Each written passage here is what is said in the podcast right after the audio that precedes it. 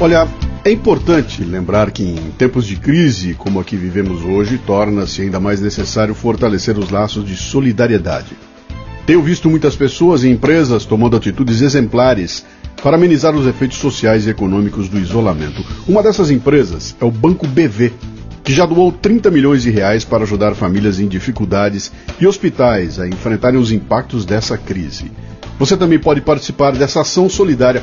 A cada um real doado, o BV doará mais um real, dobrando assim os seus esforços. Mais de 118 mil impactos já foram gerados com essa ação. Abrace essa causa e ajude quem mais precisa. Basta acessar o site bancobv.abraceumacausa.com.br e clicar em Como doar. O processo é muito simples, a contribuição pode ser feita por transferência, boleto ou cartão e não tem nenhum custo extra. O BV cobre todas as taxas dos meios de pagamentos. Leve a sério, faça a diferença e ajude a salvar vidas. bancobv.abraceumacausa.com.br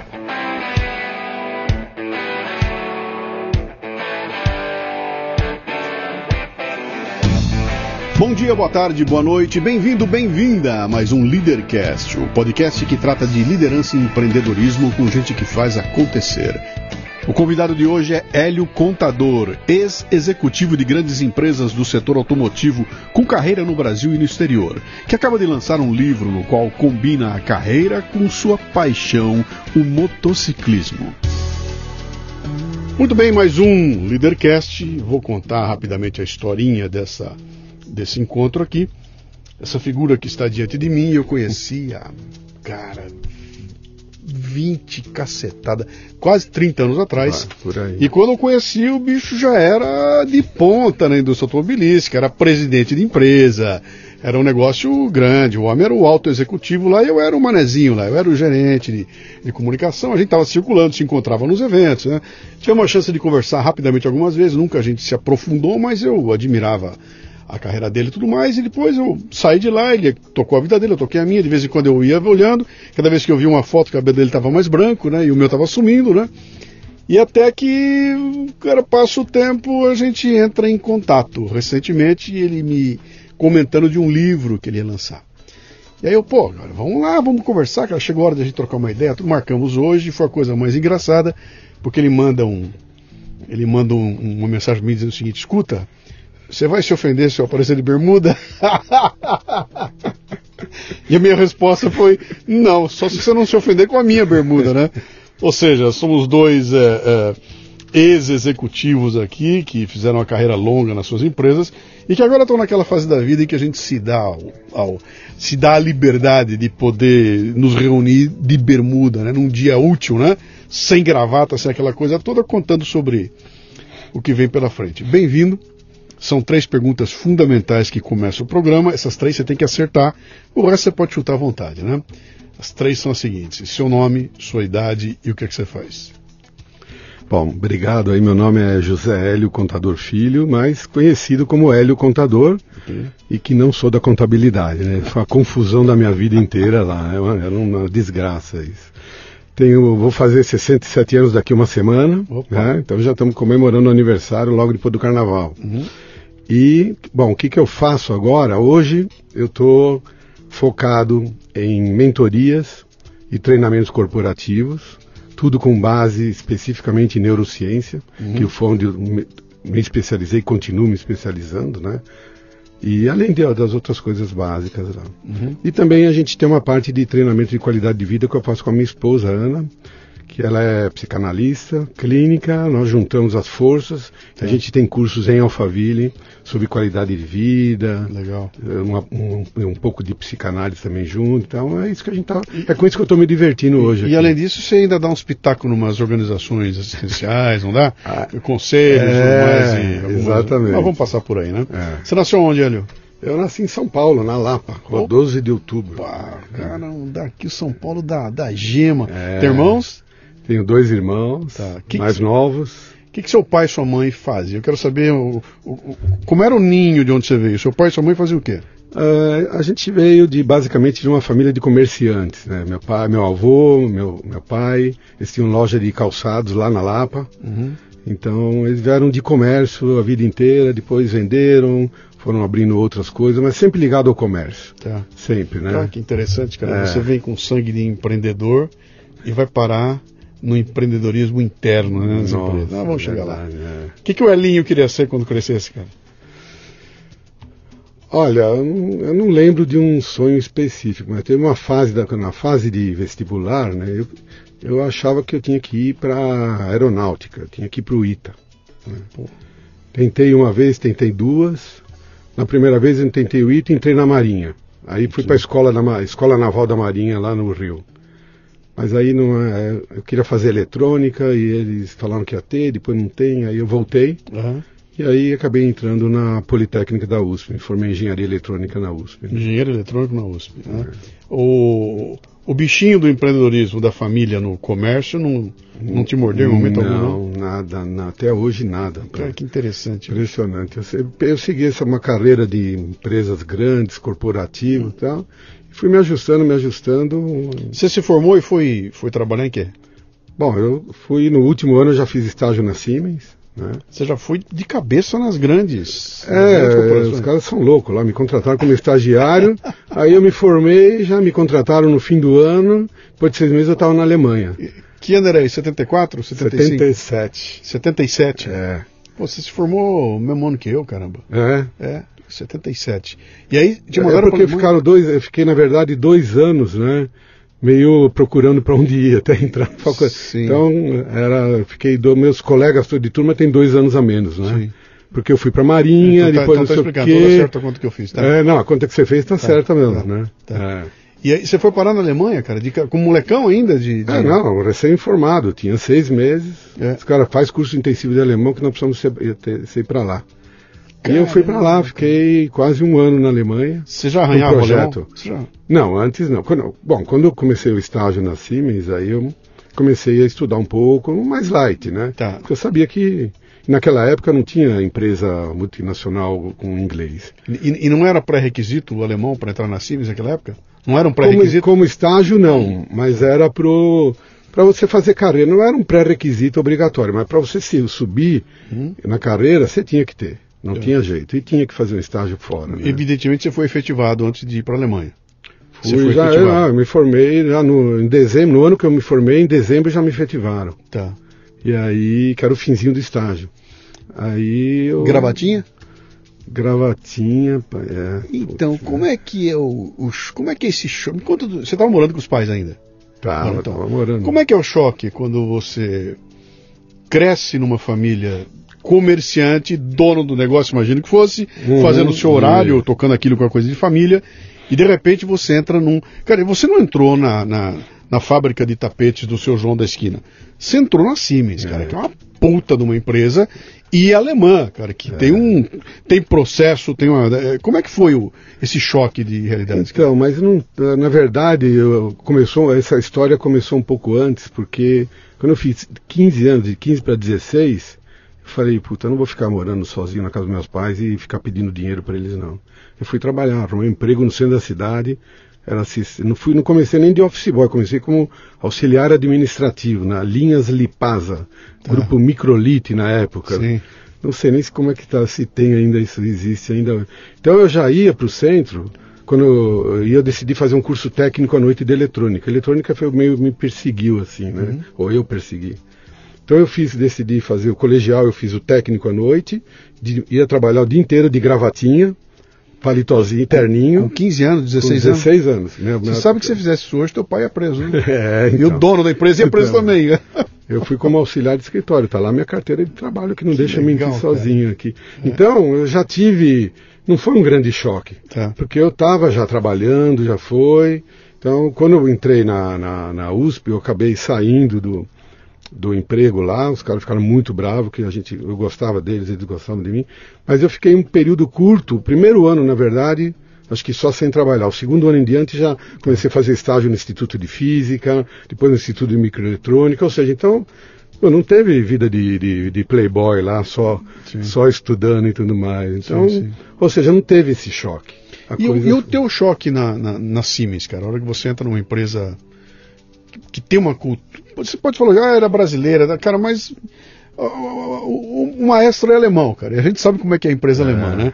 Como é que foi quando você entrou ali e de repente se deparou com um ambiente corporativo muito mais rígido do que podia ser lá fora? Olha, eu não, eu não, sei, talvez em alguma outra vida eu devo ter um pouquinho de sangue alemão ali, porque foi uma adaptação muito fácil. Legal. Impressionantemente fácil. Eu sou uma pessoa que gosto de, de disciplina, de. Eu não sou metódico fanático, mas eu gosto das coisas arrumadinhas, certinhas, uhum. o quanto der para planejar melhor tal. Então isso encaixa com a, minha, com a mentalidade alemã maravilhosamente. Então isso deu um reforço para mim na vida que eu vou te falar. Foram foram 17, quase 18 anos na Sims no total. Você ficou 18 anos lá? É, aí você.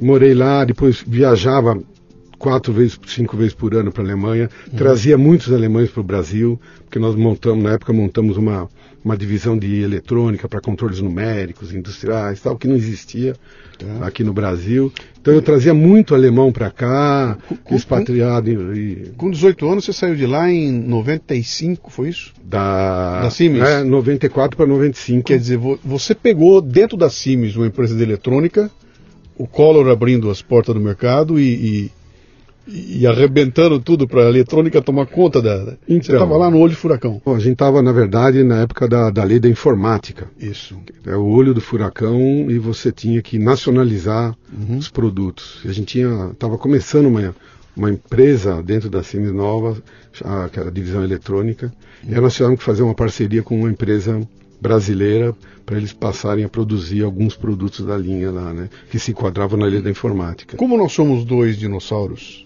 tem uma garotada nos ouvindo aqui. Deixa eu dar um parênteses Bom, fala aqui. por você, eu não sei. Vou abrir aqui um parênteses uhum. só para dar uma dica aqui. O que, que, raio de coisa era a lei da informática, cara? Havia uma lei da informática naquela época, que já vinha de período militar e tudo mais, né? Que proibia que produtos uh, de eletrônica feitos no exterior entrassem no Brasil. Então, computador, só se fosse empresa brasileira. Né? Então, componentes eletrônicos, tudo que fosse mais sofisticado tinha que ser feito aqui e com isso atrasaram o Brasil 40 anos, porque a gente não podia ter nada. Então era uma época em que estavam começando a chegar os microcomputadores, então você tinha que mandar montar uma máquina na Santa Ifigênia por baixo do pano. Era um inferno aquilo lá, né?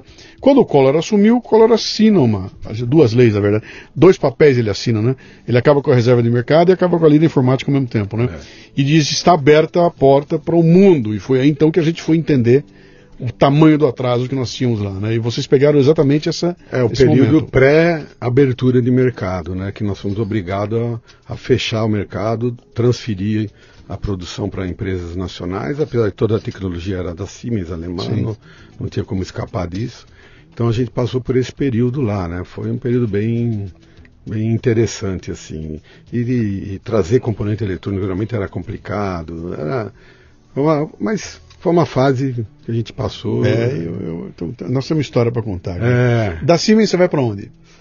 Então, assim, dentro da Siemens, eu fiquei 13 anos na divisão lá do Parque Industrial da Lapa, lá na, da Marginal, que hoje já virou um consórcio de empresas lá, né? Não tem mais. Você estava lá como engenheiro eletrônico? Eu comecei como estagiário, engenheiro eletrônico, depois comecei. Eu, eu trabalhei como engenheiro mesmo, Sim. dois anos. Aí depois disso, eu comecei já a ir. Uh, porque quando eu fui para a Alemanha, eu fui como engenheiro eletrônico para aprender um, um, uh, um sistema de controles da, da, da, da, usina de Paulo Afonso. Não tá. esqueço até hoje. Toda a parte de controle dos gerador, hidrogeradores e tal. E foi, tem uma coisa engraçada aqui para contar. Não sei se podemos ir Por aqui. Por favor, claro. Então, eu fui, me formei, seis meses depois me mandaram para a Alemanha, estudei que nem um louco alemão, porque ninguém falava inglês, você vai numa fábrica do interior em Erlangen, perto de Nuremberg, lá ninguém falava inglês, né? só alemãozão mesmo e tudo mais. Cheguei lá, me recebeu um alemãozinho pequenininho, carequinha tal. Falei, então, eu vim, eu vim aqui do Brasil, porque vou aquele, aquela, aqueles painéis de Paulo Afonso, aqui. o cara ouviu, ouviu e falou para mim, ó, o seguinte, que eu tinha que explicar e ensinar, eu já ensinei quando eu estive no Brasil o ano passado. Eu não vou fazer ensinar mais ninguém com isso. Tchau. Foi assim que foi a minha recepção. Ah, tava até lembrando com a minha esposa esses é. dias. Eu falei, eu falei, oi? É. Aí você imagina a minha cara, né? Com aquele inglês, com aquele alemão ainda de iniciante, tinha uma boa base, mas falar é outra coisa lá Sim, no dia a dia, claro. né? Eu falei, eu falei, ele falou, não, já, o que eu tinha que fazer, ensinar, já ensinei. Ele era o especialista no assunto. Eu peguei o telefone e liguei pro diretor aqui da fábrica e falei, olha, aconteceu isso, isso, o que, que você quer? Quer que eu pegue o avião amanhã e volte? Eu vim aqui para ficar de seis a oito meses, né? O cara, não, não, peraí, pode deixar. Aí depois de uma hora e pouco, parece o alemãozinho lá. Bom, vamos lá, vai, eu vou te mostrar o que, que é aqui. Você imagina a boa vontade do. Foi assim nós ficamos ainda meses. Um brasileiro, Mas, né? é. um sul-americano, falando esse espanhol torto que você fala, é, com esse sotaque espanhol, né? Exatamente. Então, ó, mas no fim foi, foi, ele virou amigo meu. Legal. Um alemão para te convidar a ir na casa dele é, é uma raridade, né? Uhum. Nós ficamos amigos, depois foi. Esse foi, foi o meu, meu, meu primeira entrada na Siemens da Alemanha. assim. Era para falar, pô, eu vou embora aqui, não dá para ficar. E eu me adaptei muito bem. Eu acho que o esquema alemão, gosto lá do pessoal, fiz muitos amigos, foi muito legal. Uhum. Na verdade, eu até fui, fiquei três, quatro meses, voltei, casei e voltei para lá depois para continuar. com a esposa? É, com a minha primeira esposa. Tá. Né? Você, você sai da Siemens para onde? Dentro ainda da Siemens, eu fui convidado para ir para a Siemens Automotive. Aí que Isso, entrou, aí você foi minha entrada no mercado automotivo. mercado automotivo. Que lá tua carreira ia... Isso foi em 90, mais ou menos, Tá. por aí. Né? Tá. E aí a, a Siemens Automotive comprou a Bendix, a Light Signal, Sim. a Light Signal, e no Mundial. E aqui no Brasil tinha a fábrica de salto. Uhum. né? Uma fábrica bonita, num lugar maravilhoso, gostoso, estado do interior. Aí eles me convidaram, entre aspas. Ó, você já, eu já tinha, eu já estava numa posição de gerente geral lá, tudo, né? Como eh, eles tinham aqueles planos para pessoa de alta carreira, tal, tava, tava bem encaminhado. Mas aí veio, começa o desafio nessa hora, né? Sim. Ó, você precisa assumir a fábrica automotiva De salto. de salto. Tinha 800 funcionários, fábrica não está tá indo bem, precisa dar uma remodelada, produtos antiquados, Uhum. está inchada, está não sei o quê. Você vai lá e, Uhum. e vamos dar uma. Eu falei, eu tenho opção? Ele falou, tem. Mas se eu fosse você, eu iria. Um alemão falando com você? É, é, o diretor geral, né? Então eu falei, tá bom, então vamos lá, né? Porque a gente Quando- nunca se sente preparado, né? Você tá lá, ainda mais você tá no. Putz, e aí foi, meu, aí, aí foi uma virada de página, assim, que Uhum. é uma. Você estava em que posição? Você era o que lá dentro? Da quando, você teve, eh, quando você teve esse convite? Era um gerente? Era um... Não, não, entrei no lugar do presidente que estava lá.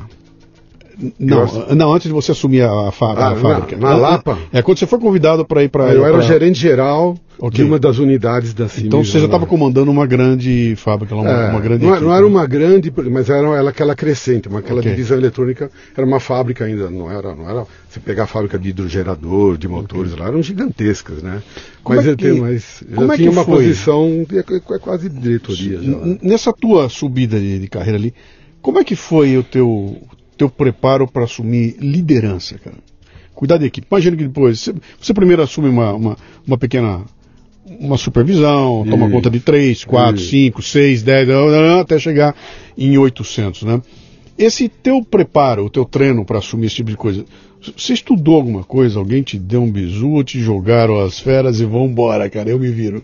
Não, não, não- acho que não foi. Deu, deu um pouquinho de tudo, né? Não é que você fica se preparando muito. Ó, Não. você assume e vambora. Mas a Siemens foi uma excelente escola, rapaz. Assim, ela oferecia cursos muito bons. Então eu fui me preparando através dos cursos. Fazia cursos na Alemanha também. Eu cheguei a fazer, por exemplo, um curso de comunicação com a mídia, né? De, de, eh, na Alemanha, em alemão. Sim. né? Então eu sabia como lidar com a imprensa, sabia. Então eu fui sendo preparado por tudo isso daí. Então, Legal. foi uma escola assim muito legal, Legal. muito muito boa. É uma, é, não sei como hoje tá, né? Eu já saí de lá faz 25 anos, sei lá, É, alguma coisa o, assim. o né? nome continua, continua forte, a marca É. continua existente É. e bem forte, Não, né? com certeza. Eu Sim. me orgulho muito de ter começado lá e foi, bom, não, eu não sei se eu teria uma escola melhor para mim na época do que aquela lá. Legal, legal. É. E aí, tua, tua entrada no mundo automotivo, né? Que é uma, é uma, é uma como- deixa eu ver se eu consigo fazer um paralelo aqui. Ah, você entra numa espécie de uma tribo, né? O mundo automotivo tem um, Ele, ele, é muito bem, ele, tem fronteiras muito bem definidas ali, tem toda a cadeia, tem a, a montadora com todos os seus fornecedores, aqui ele tem tudo uma. Tem, tem, um sistema nervoso que funciona ali, que quando a montadora treme, o sistema inteirinho treme ali embaixo, né? E tem, tem um. Tem, tem uma cultura própria, uma linguagem própria, tem tudo muito próprio ali, todo o sistema funciona de uma forma muito particular ali, né? Quando você mergulha ali dentro, estava uh, claro para você que ali tinha um caminho para você seguir e o bichinho automotivo te mordeu, cara. Você fala, cara, aqui as coisas acontecem de uma. Pô, e, e, quando é que você entrou lá em automotivo? Em, em 90, anos, cara, é, era o momento da da virada. O mercado automotivo está virando de ponta cabeça. Do, da assinatura que o Collor fez, da, da, daqueles papéis, até 1995, só sobrou a Kombi. É, Você lembra? É verdade. O único carro que sobrou que parecido era a Kombi. O resto mudou tudo. E quando eu falo mudou, mudou motorização, mudou injeção, mudou tudo que tinha, mudou. Injeção eletrônica. Foi uma né, revolução no mercado, né? Você estava no meio dela, né? Então, eu, eu assumi o cargo que era do presidente, obviamente que eh, eu era um diretor-geral, porque eu, a Siemens tinha um presidente só, né? Não ia é. ter dois. Mas era a minha função, era do presidente, e eu fui junto com um colega meu, um diretor financeiro. Foi a dupla dinâmica lá, né? Uhum. O Lunardelli, amigão meu, ficamos foi uma experiência incrível. E aí foi, é, só que a minha ida para lá, na verdade, era para ser uma coisa transitória. Então eu não fui para o setor automotivo falando, ah, aqui é que tá. eu vou. É. Você foi arrumar um problema, estava tendo eu, problema. Isso, eu fui tá. para lá, mas a ideia era voltar uhum. depois, né, depois de 4, 5 anos, sei lá. Mas aí foi, a gente fez um trabalho maravilhoso lá. Eu, Uh, em termos administrativos, em uhum. termos de gerenciamento, de liderança, eu, eu, estudei muito, me preparei muito. Nós que fazer uma mudança grande. Nós, você imagina uma cidade interior, 800 funcionários, nós tivemos que reduzir a metade. Cara, 400 sim. funcionários numa cidade interior, uhum. é, ela impacta na cidade. Né? Sem dúvida. Então, todo o processo de você fazer as demissões foi mas eu acho que eu sempre fui, acho que desde antes eu fui sempre orientado para respeitar muito as pessoas, sabe? Uhum. Isso aqui é, eu acho que é a marca que, que me fez. Duas coisas que eu acho que eu, eu vou falar sempre, né? Você, primeiro, respeitar. Isso não precisa ser no setor automotivo, pode ser em qualquer lugar, né? Claro. Mas o mundo executivo nem todo mundo respeita direito às pessoas, né? Tem as arrogâncias, os egos e tudo mais tal. Eu sempre respeitei muito as pessoas, qualquer posição. E eu tinha que fazer a demissão de alguém da mais, do grau mais baixo da linha de montagem, a gente ia lá, eu conversava, conversava com os grupos, sempre me enturmei muito com eles, que de tal ponto que você tem uma ideia, nós, eh, acho que em dois anos fizemos essa redução de 50%. A, a fábrica não parou um dia por greve, por nada. Quando você foi para lá, você sabia que você ia ter que demitir metade da. A gente sabia que. Não, a, o número sabe, não sabia. Você sabia que tinha um problema? Tinha um problema, tá. tinha, que, tinha que enxugar a linha de produtos, que uma boa parte era antiga. Tá. Renovar. E, esse diagnóstico estava feito quando você. quando te mostraram? Não, não, não, só falou, então, ó, tem é, um problema aqui. É, essa é a pergunta que eu te fazer aqui agora, né? Então é. é isso é muito legal porque dá para fazer um paralelo fabuloso com esse momento aqui que o Brasil, uhum. que o Brasil vive, né? Uh, evidentemente a fábrica não estava dando os resultados necessários, e isso não foi de um dia para o outro, ela veio num crescendo, veio assim, uma hora o, o board pega e fala, cara, eu vou ter que tomar uma decisão, aquele negócio está sangrando, e nós vamos ter que dar um jeito lá. E aí, quem que vai ser o xerife que vai lá dar um jeito? Convidam você, você pega o teu, o teu braço direito, né, e vocês vão para lá, né. Em Minas Gerais, eu não preciso nem entrar em detalhes, eu só quero saber em Minas Gerais. Quando você vai lá e assume uma, um barco desse que está afundando, né? Quais são as medidas que se tomam imediatamente para, cara, vamos entender o que está acontecendo, estancar, ou, ou, como é que funciona? Imagina que deve ter uma ação emergencial seguida de uma ação de planejamento de mais é. médio e longo prazo, né? Mas como é que você conduz isso, cara? É, uh, bom, primeiro que já foi meio que a, a transição foi traumática, assim, porque na verdade, ele, a, quando a Siemens comprou e viu lá o que estava acontecendo, então eles compraram daquele jeito. Tá. Falou, agora tem que ir lá arrumar, né? Então já tem todo mundo lá apavorado. Os alemães vêm aí numa, e vão chacoalhar isso aqui. numa mentalidade americana. Tá. imagina, a gente tinha que ir tá. lá e eu tinha que integrar a empresa Sim. uma mentalidade alemã. Então você já imagina o choque, Sim, é. benefícios, tinha tudo. Então você imagina a alegria que com, com que alegria o pessoal estava recebendo. Mas o ponto foi de foi assim, foi muito diálogo, muita conversa, uhum. Mostrando o que estava acontecendo e o que, que precisava ser feito. Uhum. A gente não sabia ainda o que, que precisaria ser feito mas que precisava ser feito e que senão a gente não preservaria os empregos dos que fossem continuar lá. Você não conhecia, você conhecia aquela linha de produto? Nada. Não zero, sabia nada. Nada. nem nem o mercado que ela. Nem o mercado automotivo, nada. Nada. Tá. Zero. Zero, absolutamente zero. Tá.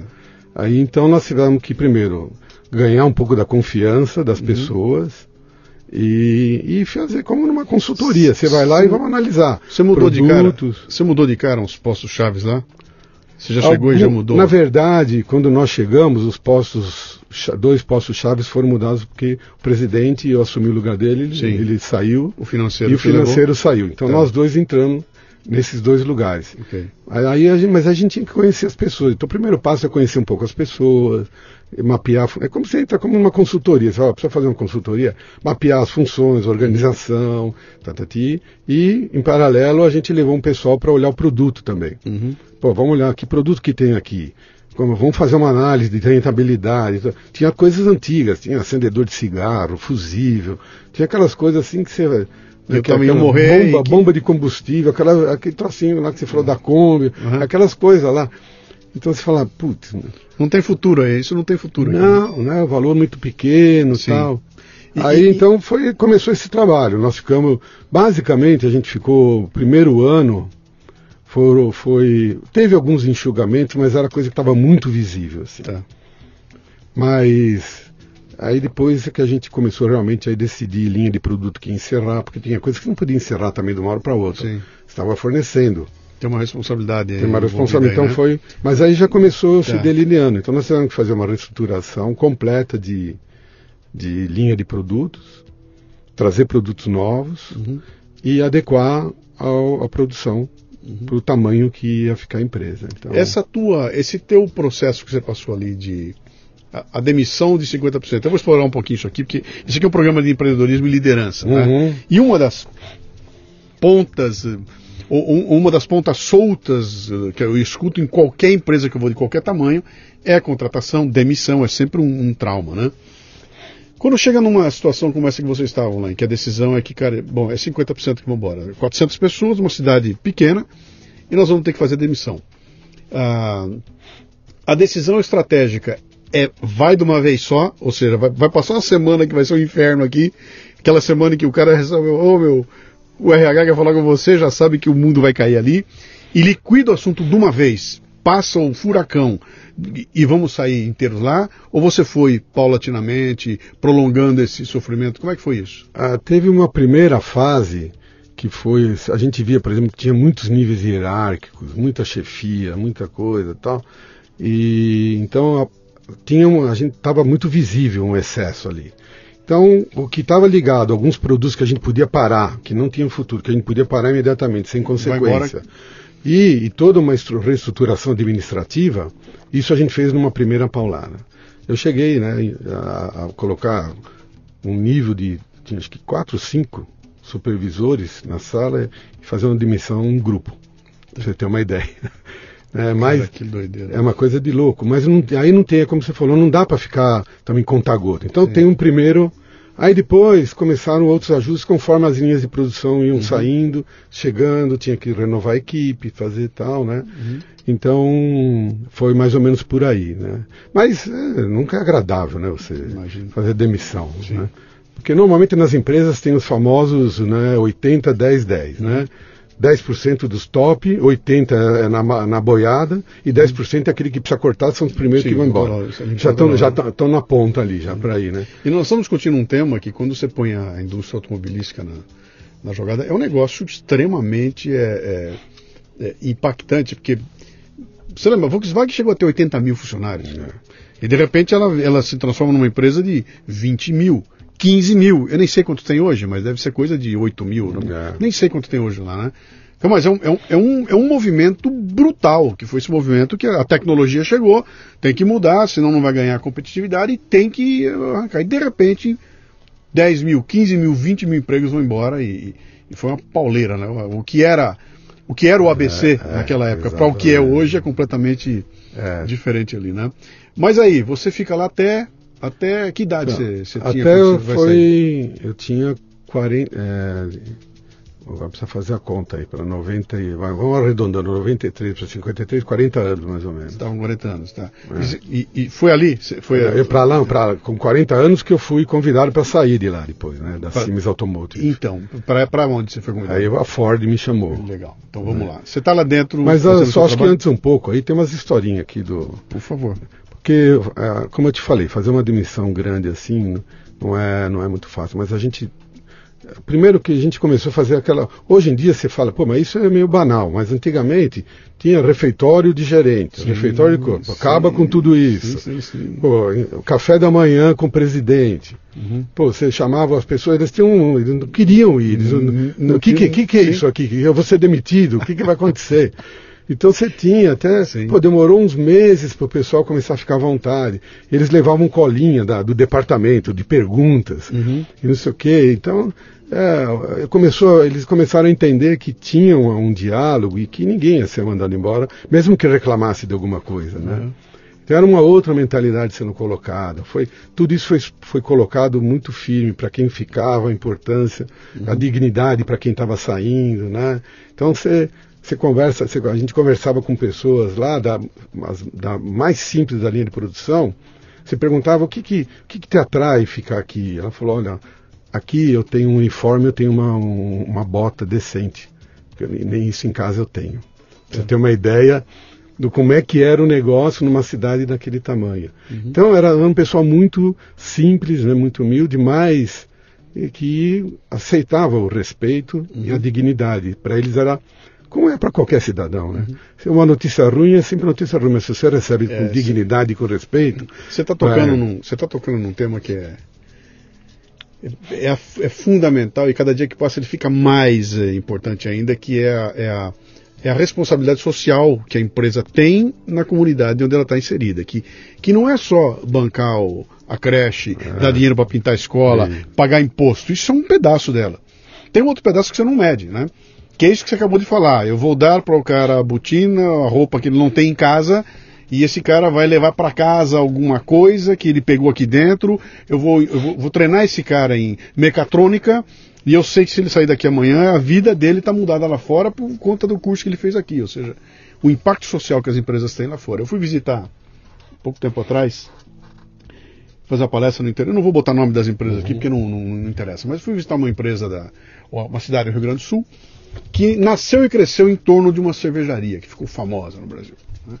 Era uma cerveja da região, a cerveja ficou famosa, cresceu. Então, um belo dia, uma grande cervejaria vai lá, compra a cerveja da cidade, também volta e fecha a cervejaria. A cidade era a cervejaria, ele fecha aquilo e pum, acabou. Nos anos, no final dos anos 80, 90, e aquilo foi um pandemônio. Até hoje estão lá todas as construções da cervejaria maravilhosa e a cidade teve que se reinventar porque aquilo foi um impacto gigantesco, né? E é isso que eu quero colocar, a questão da responsabilidade social, né? Quer dizer, eu estou gerindo um negócio aqui, que além dele dar o lucro dele, etc e tal, eu tenho que me preocupar com o que está acontecendo com a influência e o impacto que ela causa no entorno dela, né? É, e aí vem toda a parte de meio ambiente, etc, que é fácil de ver, mas tem essa outra parte que você não consegue, é mais humana, né? Não consegue ver. Você estava na Ford no tempo de Camaçari? Estava com você? Tava, nós começamos lá. Vamos chegar lá, vamos chegar então, lá. Mas esse ponto, eu acho que é um ponto interessante, porque a gente, a gente começou a ir muito para o consumismo, muito para resultado, para a qualquer custo, Sim. e o ser humano ficou meio que largado, né? Pra você ter uma ideia, com tudo isso que nós fizemos, foram quatro anos de transição. O sindicato não conseguiu parar um minuto na fábrica. É. Com tudo que nós demitimos, com todas. Nem um minuto. E olha que os caras tentaram. Sim. Tentaram. Trouxeram sindicalista da Alemanha para fazer discurso em alemão, não sei para quê. Mas lá na frente da, da, da Cine, E não conseguiram. O presidente do sindicato fez greve de fome, ele acampou na frente, no jardim da frente da fábrica e não conseguiu parar um minuto na fábrica.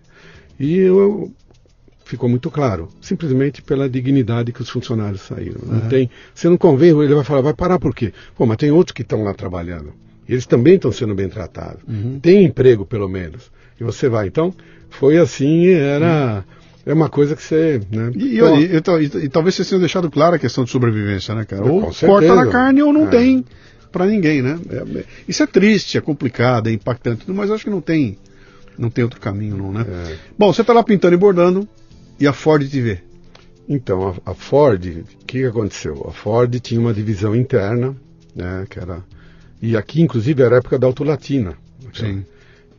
Mas a, a, divisão eletrônica ficou separada, ficou como uma, uma entidade separada, que era a Ford Indústria e Comércio em Guarulhos, a tá. FIC, famosa FIC na época lá. E eles estavam querendo uh, mundialmente se abrir para o mercado, uhum. não ser só uma fornecedora da Ford. Eles queriam abrir, como a Delphi fez, como outras empresas acabaram fazendo também. E aí então eles foram me pegar, me contratar para poder entrar nesse, falava, eu poderia ser um dos caminhos para fazer essa, o elo de abertura para o mercado. Uhum. Nesse meio tempo, teve nesses anos de Siemens Automotive, você perguntou, você falou do mercado automotivo, né, aquele meio panelão ali, Sim. né?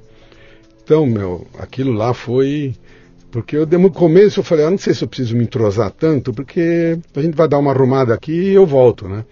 Para onde eu estava, para o meu mundo. E aí, mas aí eu falei, pô, Mauro, mas não dá, eu tenho que me entrosar aqui, porque aí eu comecei a frequentar o Sim de Peças, uhum. que era um outro grupo na. na Já como Ford? Não. Não, ainda como Siemens ainda Automotive. Ainda, ainda como Siemens Automotive. É, okay. eu estava entrando no mercado tá, novo, tá, tá, totalmente desconhecido. Tá então, aí eu tive que começar a frequentar Cine Peças, as reuniões lá da Uh, junto com a Anfávia, com não sei o que, eu falei, ixi, esse mundo aqui é outra coisa, né? o bicho aqui, a rotação aqui é, é diferente, né? É. E foi difícil, porque vamos, eu não tinha assim uma. Não sou uma pessoa que você chega e vou fazer amizade com todo mundo qualquer, de qualquer jeito. Uhum. Mas eu fui forçado a fazer isso, porque ou eu fazia isso. Então você imagina uma reunião do Sim de Peças lá, uhum. com, sei lá, 300 pessoas, não sei o que, os caras já tudo se conhecendo. Eu tinha que chegar numa rodinha e me apresentar. Sim. É, alguns recebiam bem, outros meio que. Tá bom. Chegou o contador da Siemens é, aí. É, pô, e aí vai e tal, mas é. olha, mas foi, foi uma experiência boa, fui muito bem recebido. Uhum. Até hoje tenho grandes amigos lá e tal. E aí veio o período da Ford, né? Que eles então me levaram para lá. Ainda não, a Autolatina ainda existia. Uhum. E eu fui como é, vice-presidente de marketing para a divisão. Aquela divisão fazia basicamente era injeção eletrônica e autorrádio. Uhum. É, exportava, mas era 95% de exportação. Aquilo era, imagina, era uma fábrica que não, não, era, era, não existia para o Brasil. Aquilo era, uma, era outra coisa. O nível de qualidade, o nível de produção, de produtividade. Já era resultado daquela revolução que aconteceu com aquela abertura toda lá, né? Só para uma coisa, a molecada que está nos ouvindo aí, que está meio de boca aberta, sem saber o que está acontecendo. Auto Latina é o seguinte: a Auto Latina era uma girafa e a Ford era um camelo. Os dois têm quatro patas, os dois são grandões, os dois servem para algumas coisas. Um, um belo dia alguém junga resolve cruzar a girafa com o camelo, porque daria um girafelo, um camerafa, alguma coisa assim lá na frente, que seria um bicho mais ágil, mais não sei o que, né? E cruza a girafa com o camelo e nasce uma empresa que era não sei nem chegou a ser fusão, aquilo, era, um, era um, uma, uma, um partnership de duas empresas que se não chegaram a se fundir, mas elas se juntaram para transformar uma outra coisa que era a Auto Latina, que era uma gestão única, etc. e tal, de uma empresa alemã com uma empresa norte-americana. Saiu um bicho lá na frente que ninguém é. sabe até hoje o que era, mas você entrou naquele, naquele, naquele período. Eu peguei, né? no fim, eu peguei o final já. o final né? dela. É. Tá. Tanto é que quando terminou a Auto Latina, a gente abrigou a Ford uh, comercialmente de, dentro da Ford Indústria e Comércio. Porque era um, era um CNPJ, sim, então para dar continuidade da Ford. Foi um, foi um inferno burocrático aquilo tudo, para fazer e para desfazer, né? Eu me uhum. lembro da. Eu me lembro da confusão toda que foi aquilo no, no, no final dela, né? Uh, mas aí você está lá, você vai, você vai para a FIC. Como é que é uh, no nível que você estava? Que não é um nível de mané, você está num nível é. altão lá. Chega um convite. Pô, cara, eu tô aqui há 18 anos, todo mundo me conhece, já tô com a carreira feita aqui, tô os alemão lá, todo mundo me conhece, pô, uhum. tô, tô, bem aqui, tá tudo arrumado. Vem um cara de fora e fala, ô, vem pra cá. No teu caso, você não teve um agravante que foi aparecer uma marca de menor expressão. Apareceu uma puta marca, uhum, é a Ford, né? Que uhum. eu acho que isso uhum. pesa um pouco, né? Com certeza. Mas como é que chega esse convite aí? Como é que ele bate? Como é que você recebe isso? Bom, isso veio via Red Hunter, né? Tá. Eu, eu, o primeiro contato vem via Red Hunter e tal, aí passa algumas fases, aí começa a entrar com o pessoal da própria Ford mesmo. Aí eu entendo. Eu é. quero saber dentro do da, profissional. Da minha cabeça? A tua cabeça, cara, da tua mulher, na tua casa. Você fala, cara, tá então, tá tudo tão arrumadinho e andando. Você morava lá em, Você morava onde nessa altura, hein? Eu, eu morava em Alphaville por causa de salto. Ok. Tá, então, isso que eu dizer, já facinho pra chegar lá, em salto, né? tá. E a, e a é fábrica era em Guarulhos. Como lá, é que estoura um, um, um, convite então, desse, desse, tamanho? Cara? Ele dá uma mexida boa, dá uma mexida boa. Se você me perguntar o que, que passou na minha cabeça, eu não vou saber te falar assim. Exatamente, né? Hoje, talvez, se eu tivesse conhecimento de neurociência que eu tenho hoje, talvez eu até conseguisse explicar. Mas foi, eu fui recebendo assim do tipo, vamos ver o que, que vai dar. No começo é assim, né? Uhum. Sabe, vamos ver o que, que vai dar tal. Aí quando começou a ficar mais sério mesmo, aí eu falei, caramba, mano. Aí eu comecei a falar com a minha esposa, eu falei, olha, a coisa está ficando mais séria agora. Eu falei, o tamanho lá é muito maior do que aqui, a coisa é grande. Uhum. Não é a, a, a, divisão lá em Guarulhos, acho que tinha 5 mil funcionários. Caramba. Eu falei, eu falei, a coisa é, falei, a coisa é grande. Então, eu lembro até hoje, estava lá na, no quiosque de casa lá, um domingo, falei para minha esposa, eu falei, e aí, hein? Eu falei, mas também se não for agora, vai ser quando, né? 40 anos, né? É, 40, 40 anos. anos. Né? Falei, e agora, né? Hum. Falei, putz. E, e foi, olha, chegou o um momento, aí a gente avançou nas conversas, aí eu fui sentindo um pouco mais de segurança, de, segurança né? mas o desafio era gigantesco, né? Era um desafio muito que, grande. Que eu acho que não era, isso não era o problema, né? Eu, se você fosse é. pesar, o que estava te incomodando mais? Assumir esse desafio ou o desapego da. É o desapego. Pô, depois de 18 anos, o, eu tinha viajado para o mundo inteiro, tinha conhecido da cima do mundo inteiro, era respeitado. Os caras investiram em você, um Os caras investiram Você também. sentiu que você estaria traindo os caras? Não, não porque eu também dei um retorno bom para eles. Né? Então, minha consciência nesse Isso é ponto estava é tranquila, tá. super tranquila. Então, mas pô, você faz, é uma vida, né? 18 anos é uma vida ali, né? Sim.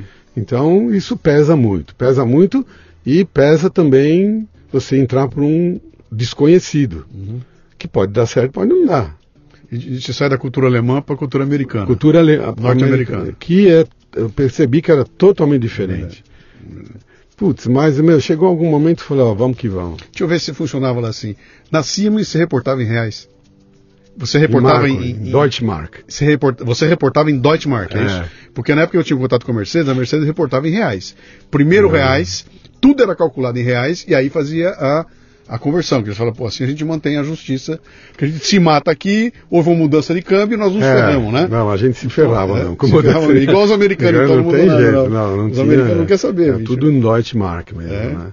Então, tem, tem um monte de interrogação você fala, pô, tem uma vida estável, um respeitado, conhecido, uma carreira pela frente, eram os postos próximos de diretoria e sei lá, né? Uhum. Aí você fala, vou arriscar tudo, mudar de cultura. Mas aí um dia bateu o negócio e falou, meu, vamos que vamos. Você tinha alguém para ir perguntar, cara?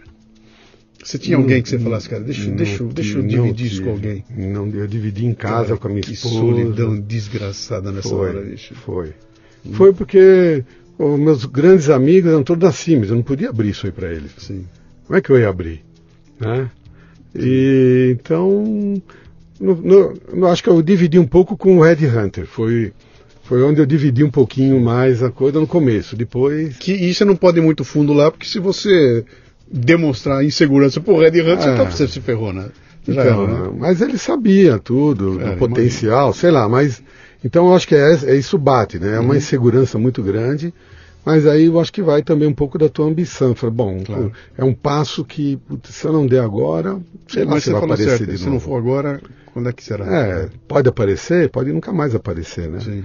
E eu fui, aí fui, como no última etapa, eu fui para uma entrevista nos Estados Unidos. E mais, mais legal foi o seguinte, legal entre aspas, porque eu falava alemão fluente. Uhum. Inglês era inglês assim do. Né? Na, não era assim, mas era totalmente alemão, não tinha a língua internacional em inglês. Depois que veio e tudo uhum. mais. Então, o meu inglês, eu começava a falar inglês virava alemão. Era uma coisa assim. Putz.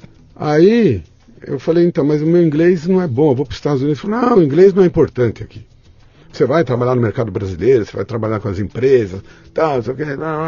Falei, tá bom, né? Aí fui para entrevista no, no Dearborn, que era a sede da Ford, lá, Dearborn, vou eu lá, aqueles troços gigantescos lá. Sim. Aí lá um cara super simpático. Aí eu comecei a falar, olha, meu inglês, você fala alemão? não, não falo. Então, ele falou, não, vamos, vai no que der, não tem problema. Foi assim, sofrível a entrevista. Né? E os caras me contrataram. Porque ele, na cabeça deles, é. o meu trabalho ia ser muito mais com o mercado brasileiro. Claro. Né? E, então foi. Tanto é que né, depois que eu, aí foi, né? A saída foi um pouco traumática, porque a Sims nunca imaginava que eu, que eu ia sair, né? O pessoal não gostou muito. Imagino. Mas falei, mas eu tenho amigos até hoje. Bom, a maioria já se aposentou, mas eu mantenho amigos muito firmes até uhum. hoje lá, né? E aí foi, né? Vamos pegar um, um, um, pedacinho de. Mas eu queria só te contar um comecinho favor, da. Primeiro, primeira semana na, na Ford, Ford Industry Commerce. Reunião de diretoria. Aí vou eu lá para a reunião de. Não, inglês não precisa tal. Tudo em inglês, totalmente em inglês. Tinha um monte de indiano, americano, é. de tudo quanto é lugar. Você imagina o quanto eu boiei naquela, naquela reunião. É. Nossa. Acabou a reunião, eu, eu acho que se eu entendi metade foi muito. E tinha umas decisões lá que eu precisava saber o que, que tinha, eu não sabia o que tinha sido decidido. Acabou cedo a reunião, tinha um cara lá, eu, eu vou falar o nome dele por respeito, assim, mas era um, era um financeiro, era um, acho que era um holandês, se não me engano, um grandão tal. Eu odiava o cara, o cara mais detestado do, da, da empresa lá. Saiu da reunião, falei para ele, então, sabe aquele negócio lá, que, aquele assunto, tá? eu não entendi direito, o que que, a conclusão. Ele olhou para mim e falou, você dormiu na reunião? E foi embora. Ah, mais um. Então, eu falei, pô, pô, mas de novo, já tomei uma, é, tomei outra. E assim, é. assim foi o, a primeira semana lá. Mas... Sim, imagino, imagino. Você está ouvindo o Leadercast, que faz parte do Café Brasil Premium, a nossa Netflix do conhecimento, que redefine o termo estudar ao transformar o seu smartphone em uma plataforma de aprendizado contínuo. No Café Brasil Premium, através do site ou pelos aplicativos para iOS e Android, você pratica uma espécie de MLA, Master Life Administration, recebendo conteúdo pertinente, de aplicação prática e imediata, que agrega valor ao seu tempo de vida. São videocasts, sumários de livros, podcasts, e-books, eventos presenciais e a participação em uma comunidade nutritiva, onde você faz um networking com gente como você, interessada em crescer. Acesse cafedegraça.com para experimentar o prêmio por um mês sem pagar. Bom, você entra na Ford com o bicho pegando, então saindo de Alto Latina, é isso? Pega aquele final. Peguei o final de Alto Cara, Latina. Eram, foram anos de lançamento de produto novo, tudo. A Ford, a Ford encaçapa o EcoSport naquela época, que foi um. Já foi com você lá? Foi. Assim, foi, foi, uma loucura aquilo que aconteceu, né? Mas uh, Uh, eu queria que você me contasse. Eu não sei se eu vou pular, se, eu, se, se é um salto muito grande isso aqui. Se você volta um pouquinho, tá? Uh, Ford com Camaçari, com aquela decisão da, da instalação da fábrica no Rio Grande do Sul, etc. e tal. Só para botar o contexto aqui, o que estava acontecendo naquela época? Era uma época em que, em, em, que os números do mercado automobilístico brasileiro estavam mostrando uma exuberância, era, era um milhão e pouco, dois milhões, dois milhões e pouco, e havia projeções de que em 97 a gente estaria fazendo 3 milhões de veículos no Brasil, o que colocava o Brasil como quarto ou quinto maior mercado de produção de veículos é. do mundo. Abriu o olho todo mundo, todas as montadoras acharam aquilo máximo e 18 montadoras decidiram vir para o Brasil. Um país que era fechado, não tinha quatro montadoras, eram quatro, né?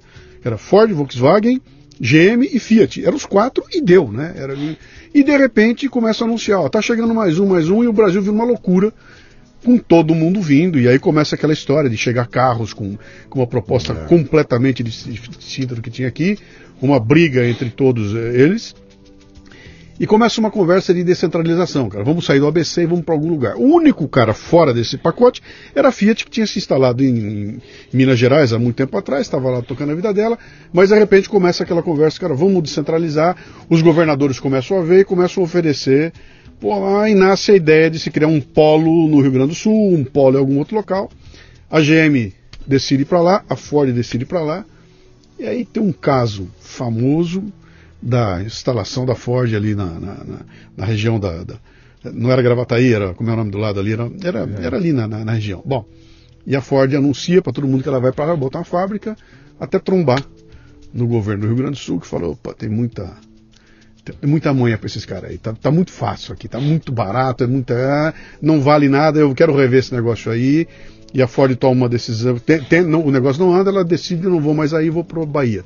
E vai se instalar em, Camaçari. em Camaçari. A gente olhou isso de fora, não sei até que ponto você pode entrar em detalhe disso, né? mas quando a gente olha para isso hoje e, e, e, o resultado, a resultante dessa decisão, tanto para o Rio Grande do Sul quanto para Camaçari, né?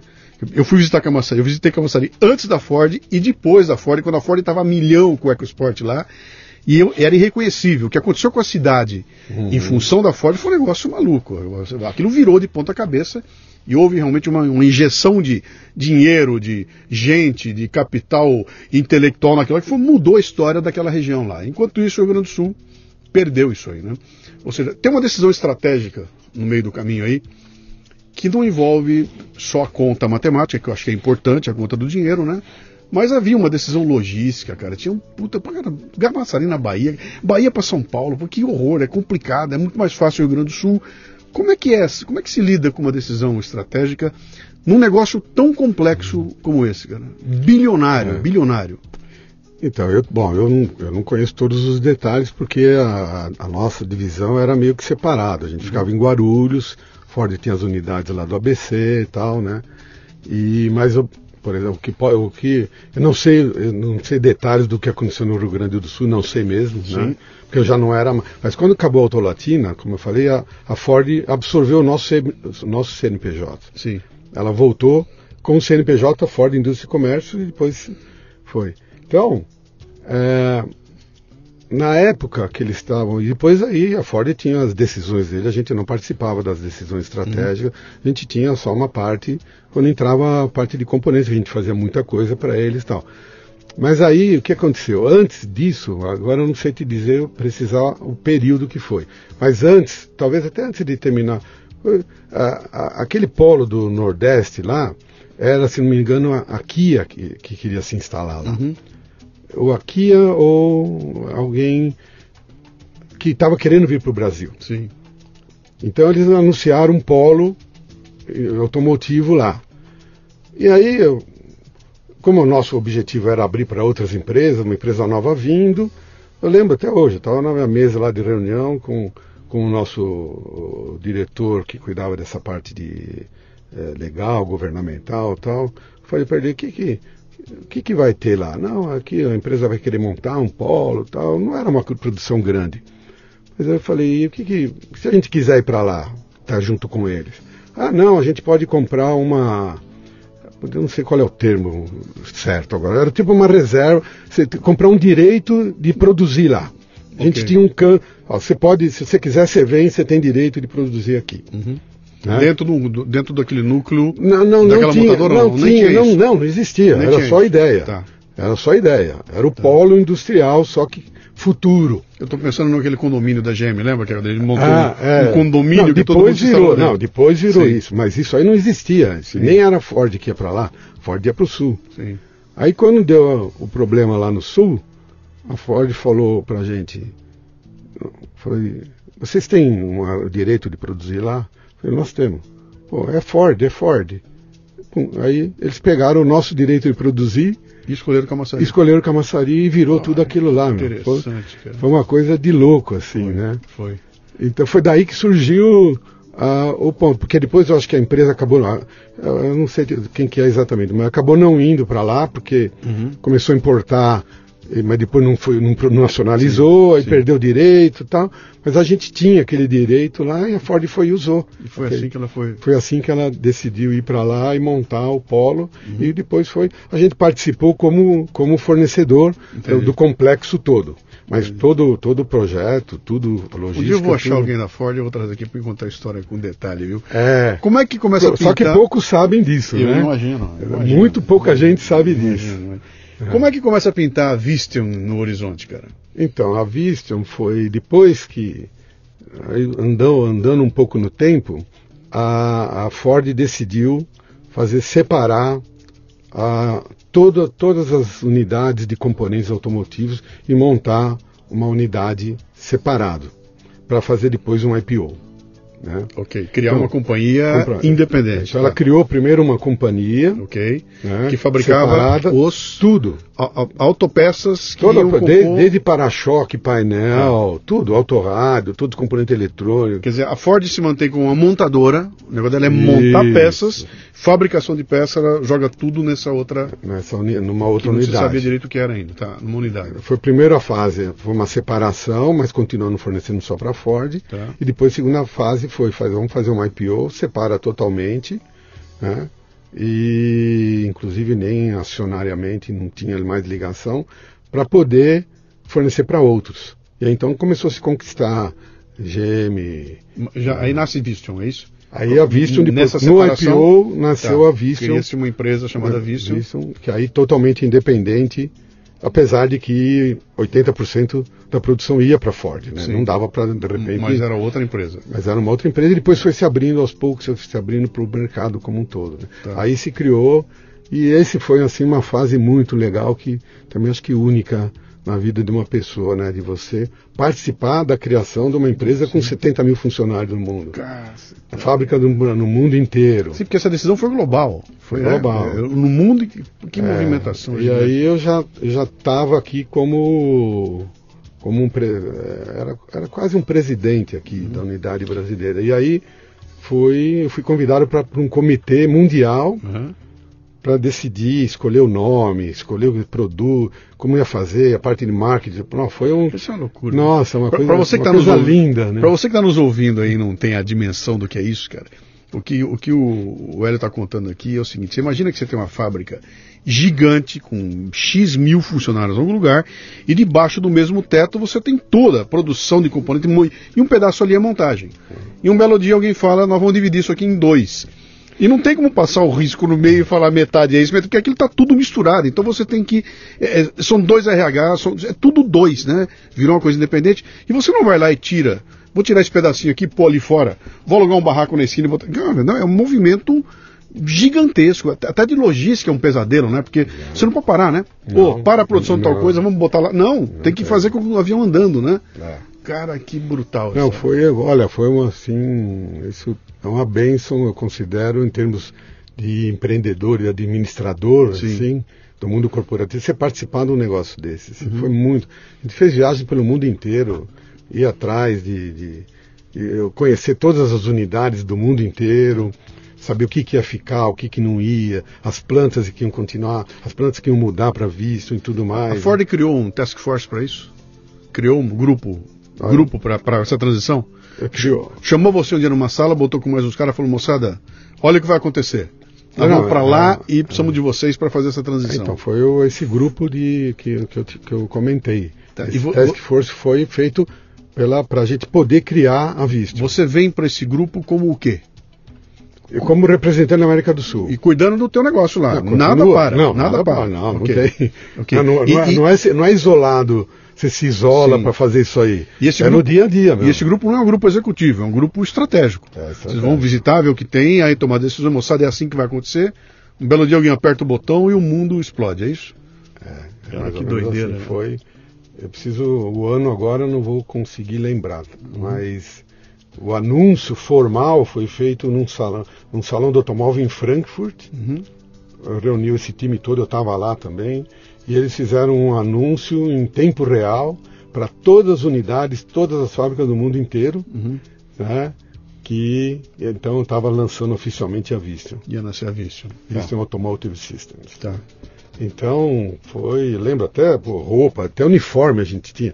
Era a mesma calça, a mesma camisa, sob medida, aquelas coisas assim. É, foi- não, foi cinematográfico o negócio, Sim, né? sim. Foi muito legal. Você decidir, por exemplo, a gente, o grupo ia para para Londres para decidir lá o escritório que estava fazendo toda a parte, parte de design, né? Parte de design, parte do logo, parte de não sei o quê, e tudo isso sete chaves, né? Claro, não podia. Nem, nome, nem nada, né? Sim. Então era uma loucura, assim, é, o grau de confidencialidade. Sim. E eles me botaram um brasileiro lá no meio. Esses caras são loucos, E, né? e convidaram você. Convidaram um brasileiro para o- participar, como participar? representante da América Latina lá. E na hora que se define a vice América Latina, você automaticamente assume a, é, eu- a posição de, lá. de- de- de É. presidente, é É, isso?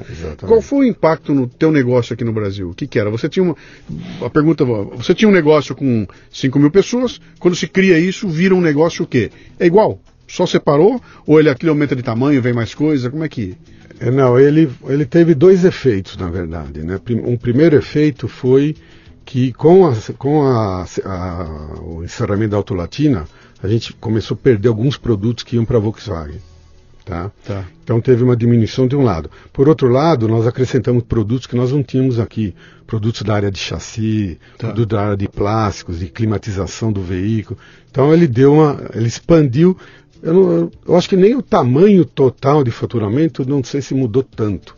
Mas a linha de produtos deu uma mudada radical. Então trazer especialistas de outras áreas e tudo, o complexo de Guarulhos foi expandido, tudo. Foi, foi uma Legal, loucura. história. Foi, nossa, uma história assim que interessantíssima ali. é. E, e ali você prossegue na Vision até o final da carreira. Até como Vision? é, como quando eu fiz, é porque chegou um momento que o que que aconteceu? Eles começaram a foi aquela aquela mania de fazer unidades de negócio, business units mundiais. E aí começou a criar um problema danado. Por quê? Para quem não está nos ouvindo, não, não entende o que é, deixa eu explicar aqui Ah, lá. o que, que é isso. aí. É o, é um maldito negócio chamado SBU, É. Strategic Business Units. Você pega uma empresa que tem uma administração vertical, com uma hierarquia definida, tem presidente, vice-presidente, diretores, conduzindo o processo. Então tem um, um diretor de uma área, de outra, cinco, seis áreas. E um belo dia alguém decide que essas áreas serão unidades estratégicas de negócio. Então, essa hierarquia ela é meio que implodida, viram oito negócios independentes, cada um deles com um head tomando conta. Esses oito caras se odeiam, porque eles sabem que cada um deles pode ser o, o, cabeça lá em cima.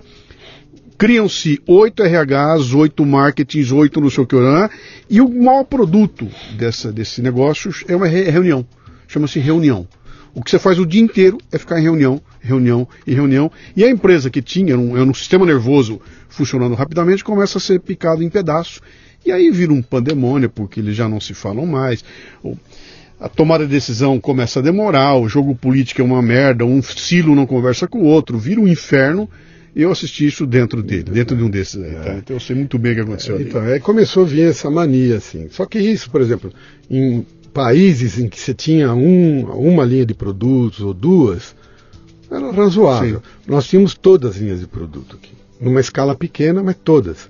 Então, de repente, eu que eu me reportava para um vice-presidente mundial da la- América Latina, eu passei a me reportar para oito. Hum. E cada um querendo estratégia, um querendo investir mais, outro querendo fechar.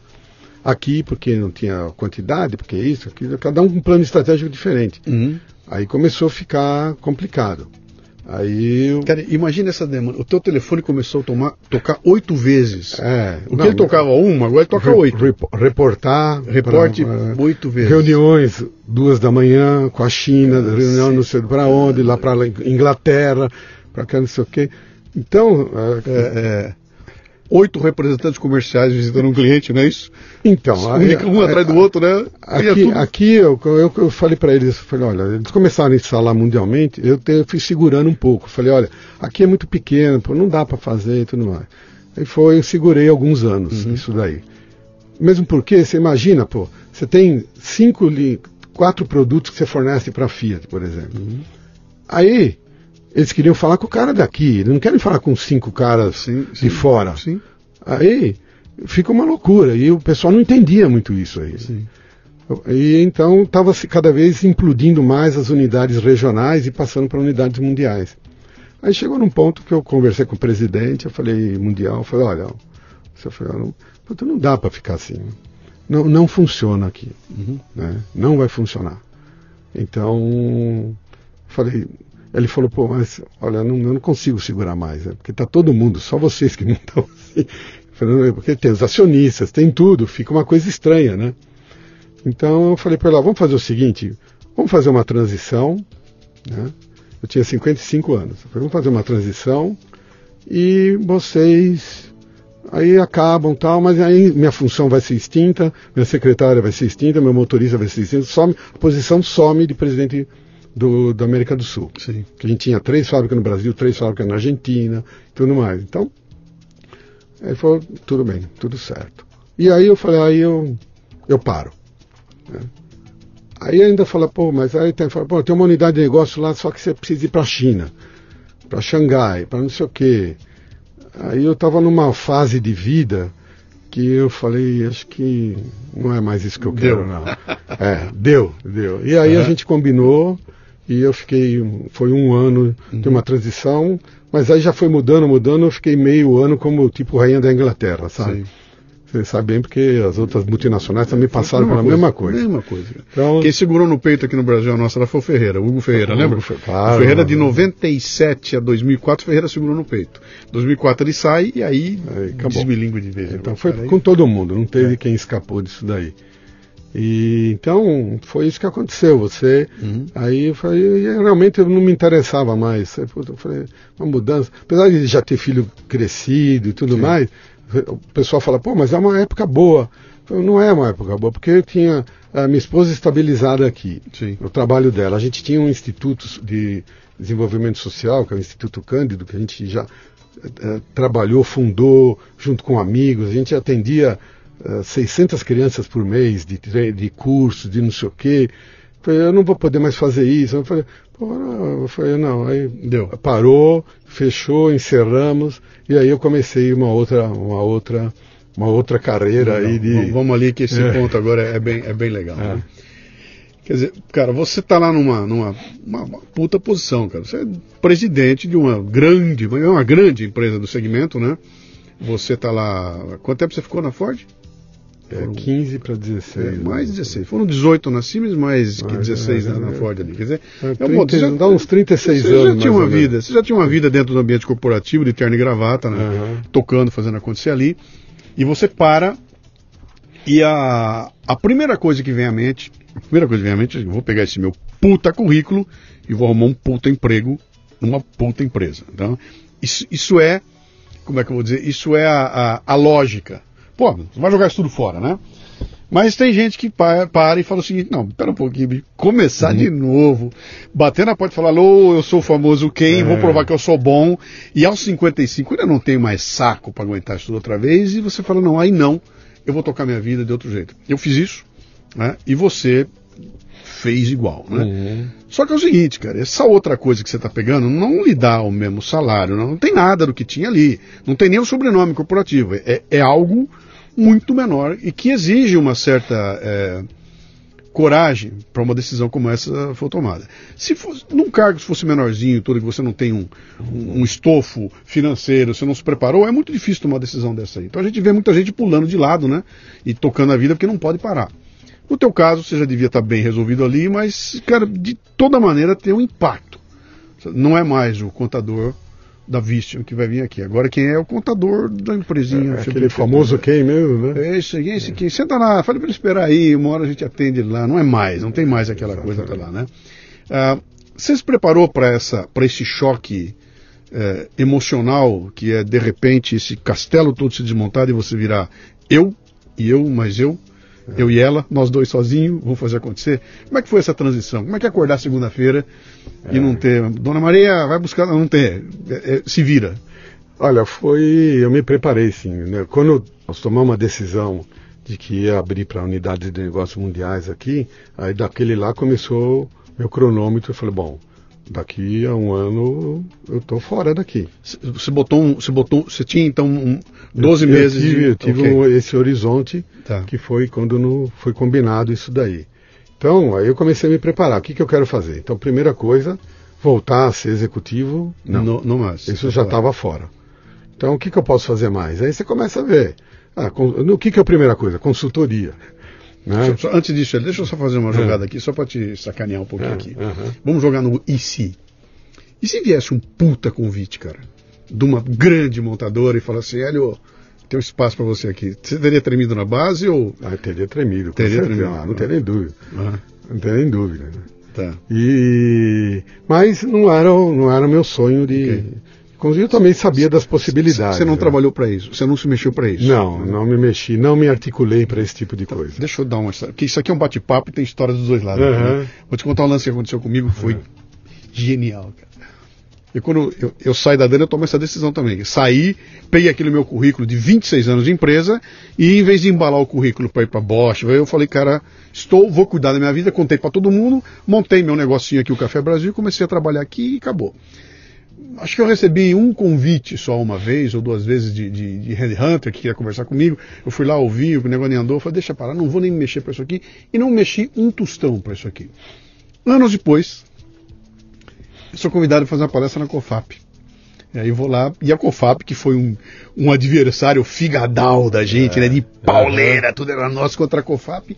Eu vou lá fazer, o cara me chama papai, e a hora que eu vou subir para fazer a palestra para todo o time de aftermarket da COFAP, o diretor que me levou pegou o microfone e falou: gente, pá, tá aqui a pessoa que é do segmento, a gente admira muito, aí eu vou contar um negócio que ele não sabe.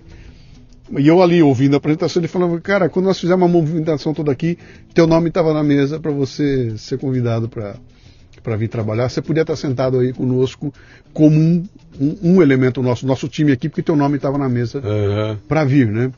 E aí eu perguntei para ele, falei, cara, mas por que, que não me convidaram? Ele falou, porque você deixou muito claro que você não estava disposto. É, mas é assim mesmo. É o e se, né? Eu falei, bom, e se tivesse vindo o convite, sei lá, cara. Mas é o que a gente joga no universo, isso né? Aí, isso aí para mim eu acredito totalmente. É o que eu joguei pro universo e foi, né? Sim. Então, mas eu acho que é, a ideia era realmente não ter era ir para um outro lado, né? Porque a gente, quando a gente está naquela loucura executiva, você tem um monte de vontade, de sonho. Então, a primeira coisa que eu, quando eu saí, o que, que, que, que eu pensei? Eu, eu, posso fazer umas consultorias, eu posso ir para alguns conselhos. Fiz a primeira coisa, o curso de conselheiro lá do IBGC. Okay. Fiquei muitos anos depois lá trabalhando em grupos e tal. É, fiz uma pós-graduação que era um sonho meu de já ligado à parte técnica científica da mente da gente Fui fazer uma coisa. Você, tinha, você tinha um interesse eu, eu tinha pessoal e, e, você curtia essas leituras, tudo. E, e, tudo ligado ao comportamento humano. Tá. Porque no fundo o que, que a gente faz o é tempo todo? É lidar com o ser humano, que uhum. é um bicho estranho, é uma coisa né, que você não entende o que, que acontece. Uhum. Hoje eu já entendo um pouco mais. Uhum. Depois de 10 anos estudando isso. Né? Então, o que, que eu, sabe o que, que eu fazia? Uma coisa que sempre me intrigou. Por que, que a gente tinha algumas reações instintivas que a gente não controlava com a música? Sim. E a música é uma coisa que, se ela aparece na tua cabeça, ela pode causar uma reação em você que Sim. você não se controla. Você pode sair batendo o pé, Sim. pode sair cantando, pode sair chorando, Sim. dependendo do que acontecer. Então, é você. É ela, ela, ela, marca momentos da vida da gente, né? Que quando você escuta, cara, aquele E aquilo tá volta, marcado, é instantâneo, assim. E eu fui, fui fazer uma pós-graduação em musicoterapia. Que Sabe legal, que coisa louca? É. E era musicoterapia hospitalar ainda que era o que tinha lá, que cabia no que eu queria mais Usar a música para cuidar de pra, pacientes. Da recuperação. E hoje, hoje é um campo hoje maravilhoso que uhum. você recupera pessoas com Alzheimer, com AVCs, com coisa. Através da música você consegue trazer muito da memória. Assim. Uma coisa louca. Foi logo que eu saí. Eu fiz, fiz essa pós e fiz governança corporativa. Porque essa pós era mais uma curiosidade. Tá. Eu, não, eu não, não ia trabalhar como musicoterapeuta. Era mais para o meu conhecimento pessoal. Uhum. Mas a governança não.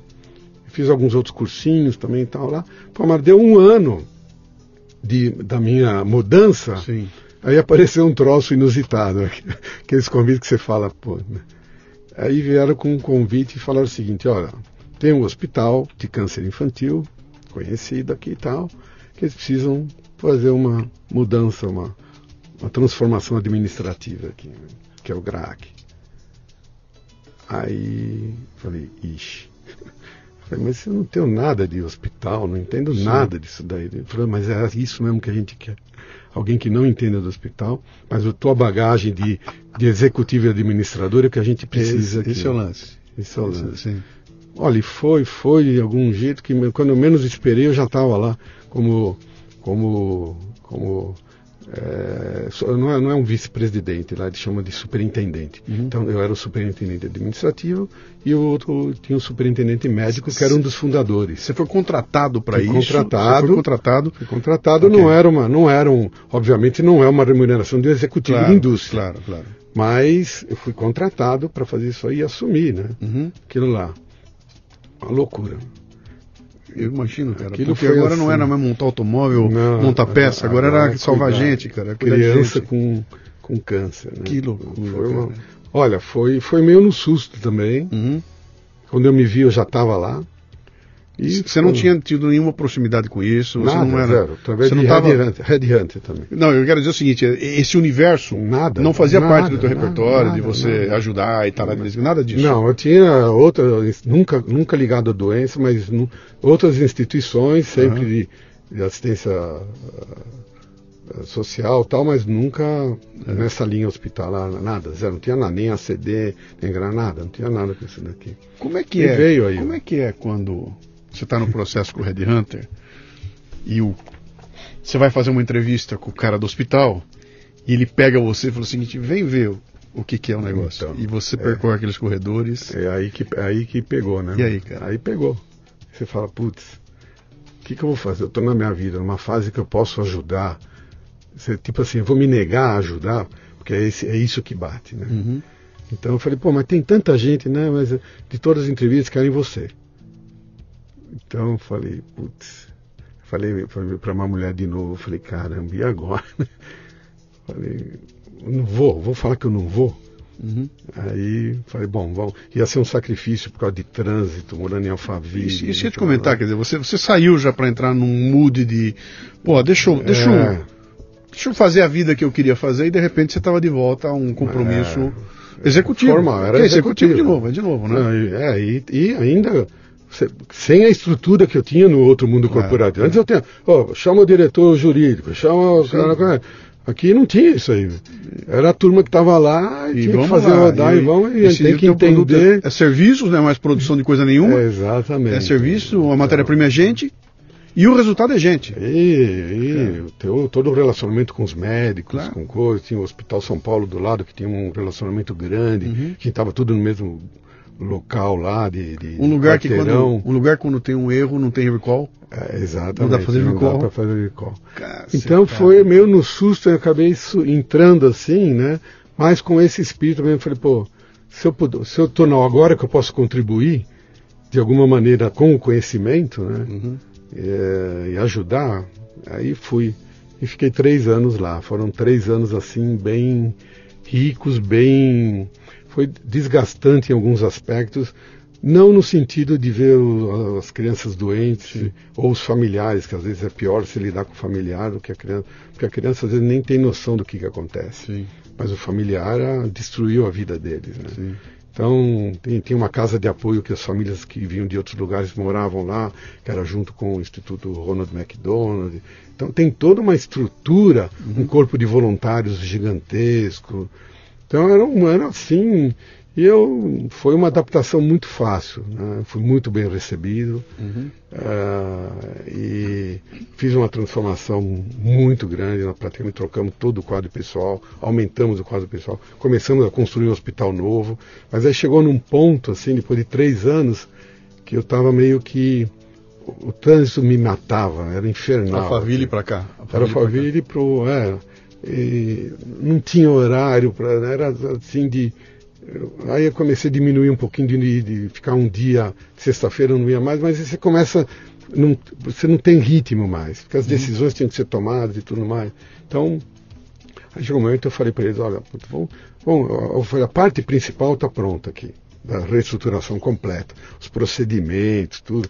Fizemos um contrato com a IBM para botar tudo. Os sistemas eram tudo muito caseiros, de, de do, dos, do, dos é, dos prontuários, sim, métodos, sim. caía a rede lá para recuperar, que demorava um dia para eles conseguirem fazer. O, o, que, o que chamaram você para fazer, você fez? Eu fiz. Ah, essa reestruturação toda aconteceu ali, foi aconteceu, legal. Lá. Saí de lá, fizemos um contrato com a IBM, tudo na nuvem. Se caísse a rede, voltou instantaneamente todos os prontuários lá, ou seja, virou Sim, foi um trabalho muito bonito. Sem ter uma matriz lá fora para te. É, sem ter a matriz. Você tem dinheiro, é, não tem, isso que se virar ali, né? Era o que a gente tem aqui, é né? Com muito através de doações. Instalamos toda uma parte de, de captação de recursos muito grande. Deixa trazer. eu fazer uma provocação você que eu não vou é. aguentar aqui, cara. É. Que essa, essa provocação, a tua resposta vai pro, pro cara que ficou no teu lugar lá nas empresas que você passou, os caras que ficaram lá atrás, né? Você viveu intensamente esse universo da indústria, da grande indústria, que é um, puta, é um segmento importante do Brasil e tudo mais. E aí um belo dia você sai daí e vai viver um outro universo que é tão dinâmico ou tão demandante quanto, ele lida com gente e tudo mais. Aqui tem muito dinheiro, é todo bilionário, rodando para o negócio acontecer e ganhando muito dinheiro, e aqui gasta muito dinheiro e é difícil conectar, é, conseguir grana aqui, né? Olha para esses dois universos aqui e, e tenta me conectar um com o outro.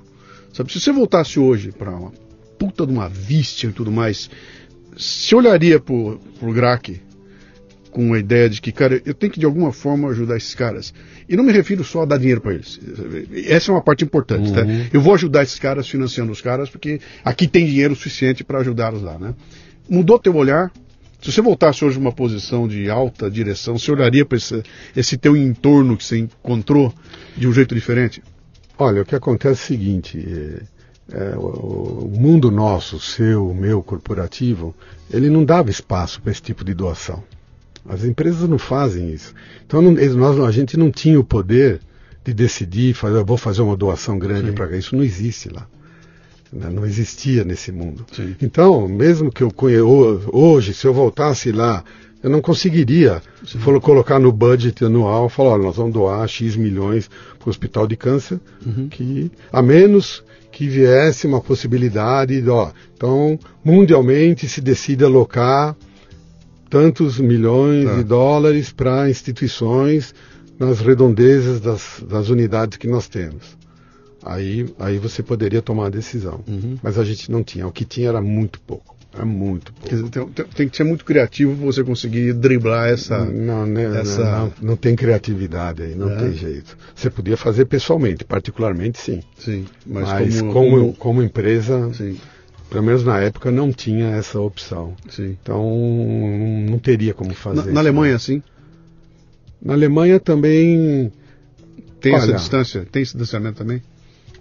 É, é, tá certo que lá é outro mundo. Se, se, eu te perguntar sobre essa questão de voluntariado, os Estados Unidos é uma loucura. Os caras, o cara se aposenta, ele pega o tempo dele e dá para essa entidade, ele dá dinheiro, eles constroem alas. Ele, ele, ele, o, o, americano tem isso como cultural. O Brasil não tem. Eu, o cara, eu não, eu não vou dar para ninguém, não dou dinheiro para ninguém. Então tem um gap gigantesco aqui.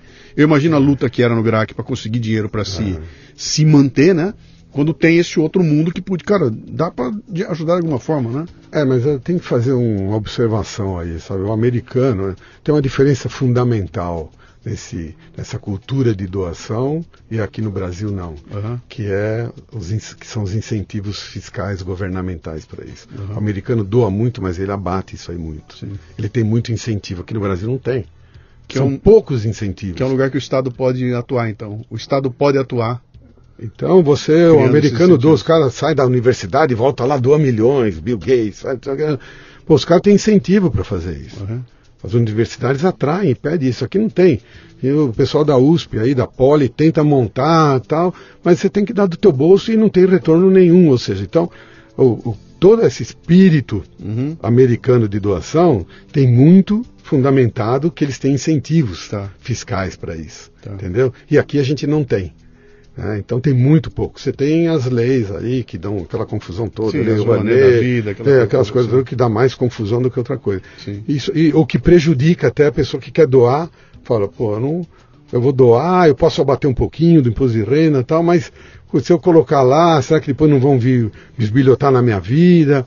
Então, Sim. essa cultura toda tem muito de, desse de ter o, o, o, governo por trás incentivando uhum. as pessoas e as empresas a fazerem, e aqui não tem. Tá. Essa que é uma. Então, só porque às vezes a gente acha não, que o americano é, aquele. É, é, nossa, altruísta, o cara sim, é espetacular. Sim. Então não é bem assim. Né? Quando é que você sai da. da, da você para, sai do GRAC? Eu fiquei três anos lá. Então fiquei um ano sabático, que seria a minha, minha realização. Okay. Aí fiquei três anos seguidos lá e parei. Então faz uns seis anos que eu saí de lá, tá. seis, sete anos. Aí você vira motoqueiro? Não, isso eu já virei. você tem que ler o livro lá, você vai ver quando eu virei motoqueiro. Vamos chegar lá, vamos chegar no livro agora. É, quando, quando que eu virei motoqueiro. Uhum, não. Na verdade, eu sempre tive, desde 18 anos, eu já uhum. ia para a faculdade e já tinha moto. Tá. Aí depois tem um período que os filhos são pequenos, tal, vendi, não dava para ficar. Uhum. Depois retomei, mas foi a mudança foi na, fa na faixa dos 40 anos. Uhum. A faixa dos 40 anos foi o que a gente sempre tem, não sei se é cabalístico ou não, mas 30 anos é aquela fase que você tá, tá, se formou, está naquela busca louca de emprego, de ganhar dinheiro, comprar casa. Entro em toda a briga que você botar, eu vou entrar, eu vou me é. afundar na briga na pauleira. É. Nos 40 você já, e nos 55 você fala, cara, eu não quero brigar com mais ninguém, bicho. Como é que eu falo hoje? Eu falo, bicho, eu não quero estar certo, eu só quero que não me encham o saco. Cara. nos 40, então do 30 é aquela, você está começando a formar a vida, você precisa comprar casa, fazer teu pé de meia, blá, blá, blá, fazer sua carreira e tudo. Sim. Dos 40, se você já fez, alguma coisa, que era, eu já estava lá naquela mudança, assumindo presidência, não sei o quê, aquela vida começou a ficar maluca. Uhum. E aí, o que eu falo no livro, era um, quase um burnout. Na época sim. eu não falava burnout, hoje sim. é o burnout, sim, é bonito. É porque você pirava mesmo, né? E foi quando eu tive que parar, eu falei, pô, alguma, eu não posso continuar assim. É, tem, então, que, tem que ter uma válvula de escape. É, então, pouca atenção para os filhos, a primeira esposa, mudou tudo, foi, sabe, dá uma embolada, foi a fase que embolou tudo. Uhum. E aí eu falei, eu tenho que achar, eu preciso achar um hobby e preciso achar uma coisa mais espiritualizada, porque senão não vai dar. Uhum. E aí foi quando, aí eu, a mudança foi de entrar para as motos, mas para o mundo Harley Davidson. Okay. Aí é que foi. Porque o Harley Davidson não é só uma moto. Isso que eu falar, né? não é necessariamente moto. Não. Aquilo é outra coisa. É, virou, é um, é um estilo sim, de vida. Sim, Aí eu vou fazer toda uma propaganda dos caras aqui. Não, não precisa fazer, não. É. Eu tive uma assim, eu sei Você que. Você sabe como é que é, né? A Harley a gente veste a Harley. eu é, visto a Harley. Cara, eu, não, eu não ando de Harley, eu visto ela. É, né? Cueca, meia, isso tudo isso. Até eu gasto mais fora da moto do que na moto em si. Né? Então eu entrei para esse mundo aí e com os grupos, com tudo, com as viagens todas. Então começou um mundo paralelo de eu poder falar, eu tenho que ter essa válvula de escape. Tá. E realmente foram as viagens que, nesse livro que eu que eu estou lançando aí, que você acabou de ganhar um presente, né? Fresquíssimo. Quentinho, quentinho. Não está nem, na, nem na, não é? tá na, na, é? na, livraria ainda. Daqui uma semana provavelmente vai estar. Tá. Legal. Então, é, foi conta justamente isso, que esse, que esse mundo paralelo de você poder aproveitar um pouco uhum. dessa vida, de não é só o lazer, de, é, quando você está em cima da moto, né, uhum. os cuidados são outro, a atenção é outro, foco, tudo mais, mas e mantendo o mundo executivo, porque Sim. não dava, eu vou tirar um, não é eu vou tirar um período sabático e vou fazer uma viagem de um ano de não é isso. Não. Foram, foram é, é integrar, 20, você... quase 30 anos viajando de moto, integrando. Sim. Eu vou tirar férias. Então, e minha esposa ainda foi sempre junto. Isso, foi, isso é uma maravilha, né? Se ela não topasse, eu queria ver como é que E graças a ela que eu tenho, ela foi documentando tudo praticamente, com Legal. fotos, com coisas. Foi aí que eu consegui resgatar e escrever o livro, senão Sim. não conseguiria, né? Você está pilotando, né? E ela de você, você quando sai do, do GRAC, que você decide tocar adiante essa ideia da consultoria, de trabalhar é, a consultoria a... desisti um pouco, porque né, todo, mundo que se, todo mundo que se aposentou e não sei o que é consultor, então não, filha de... É, aí eu Foi, falei... É aquele que eu te falei, cara, pô, eu custei 26 anos para sair dentro desse ambiente corporativo, vou voltar, virei consultor e volto é. lá para dentro, cara. Tá certo que eu não vivo o dia a dia, mas é a mesma coisa, cara. É pressão igual. Gasto um tempo desgraçado. Eu falei, não, cara, eu, eu, eu experimentei um pouquinho e, e, pulei fora rapidinho, né? Mas o interessante é que naquela fase dos 40, né, eu falei, eu precisava de uma coisa mais espiritualizada também. A Harley foi é, material total. Tá. E o americano, o marqueteiro, é aquilo lá. Tá. Mas aquilo encaixei e tá ótimo. Via, viagens no mundo inteiro e tal. O mundo inteiro também não. Né? Foi Estados Unidos, Canadá e América do Sul. Mas dá para fazer o resto. É, ainda, dá, ainda dá, tempo, tempo, ainda dá um pouquinho dá. aqui.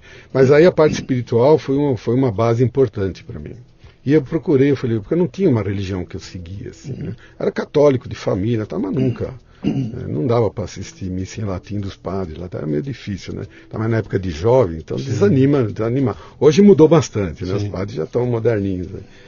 Mas aí eu fui procurando, eu procurei, fiz, olhei no budismo, olhei aqui e ali, e eu acabei achando o espiritismo como uma.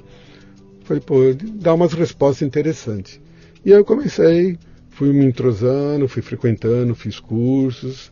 Pô, estou até hoje. Então, junto com a, com a Harley veio o espiritismo, são Tá. antagônicos. Tá. Mas Que, veio. que e- podia ter sido o budismo, Podia ser ter qualquer sido o hinduísmo. Qualquer uma. Era, era um canal que te orientasse para você. uma vida mais espiritual do que espiritualizada, aquela tá. loucura de executivo e tudo mais. Então, né? para você que está me ouvindo aí, que já derrubou o disjuntor, deixa eu bater numa tecla que é o seguinte. Nós estamos falando de espiritualidade, não estamos falando de religião. Isso. Tá? Ele não está me dizendo que ele foi seguir a religião, tá? Ele foi, ele- a, a questão toda é espiritualidade, é você poder tratar de um lado da gente que está sempre largado em segundo plano e que muita gente confunde com religião, né? Vou Exato. seguir a religião tal. Não é isso. É outra conversa, aquele momento em que você fala consigo mesmo, você trata daquilo que está dentro de você, falando com alguma coisa que é uma força maior que você pode chamar do que você quiser. Hum. Você pode chamar de Deus, de, de Krishna, não importa o que você vai chamar, é alguma coisa que te coloca em contato consigo mesmo e que extrapola essa. eh, essa essa coisa tão- esse mundo pequenininho que a gente vive, né? Ele é muito maior que isso, né? É, na verdade é você se identificar como um ser aí muito mais além do que essa, esse dia a Da dia, carne, da além carne da e carne, osso né? aqui e tal. E você pode se identificar com uma religião especificamente ou não. Eu achei, me identifiquei e pratico, dou palestra, dou curso, até hoje, vinte e poucos anos isso daí. Isso é um pilar que foi, me ajudou muito, em termos de autoconhecimento.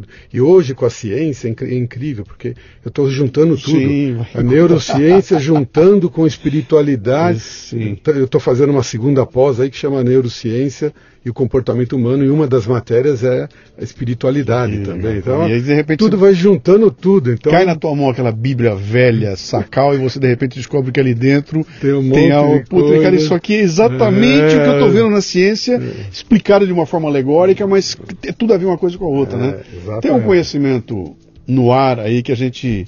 É- É só religar as pontas, né? Mas a gente perdeu muita Exatamente. coisa no meio do caminho, né? Exatamente. Então, Então. Uhum. isso está juntando, está fazendo muito sentido para mim hoje, né? E, e aí você decide botar essas coisas num livro. Como é que nasce a ideia de escrever um livro, cara? Então, a ideia do livro, a gente acha que sempre, no fundo, todo mundo tem uma vontade Tem. de escrever. Como é que né? era aquela antiga que falava? Como é, É. ter um filho, plantar uma árvore, Aí escrever um escrever livro. É, aquele famoso lá. É. Então, de alguma maneira, está guardado.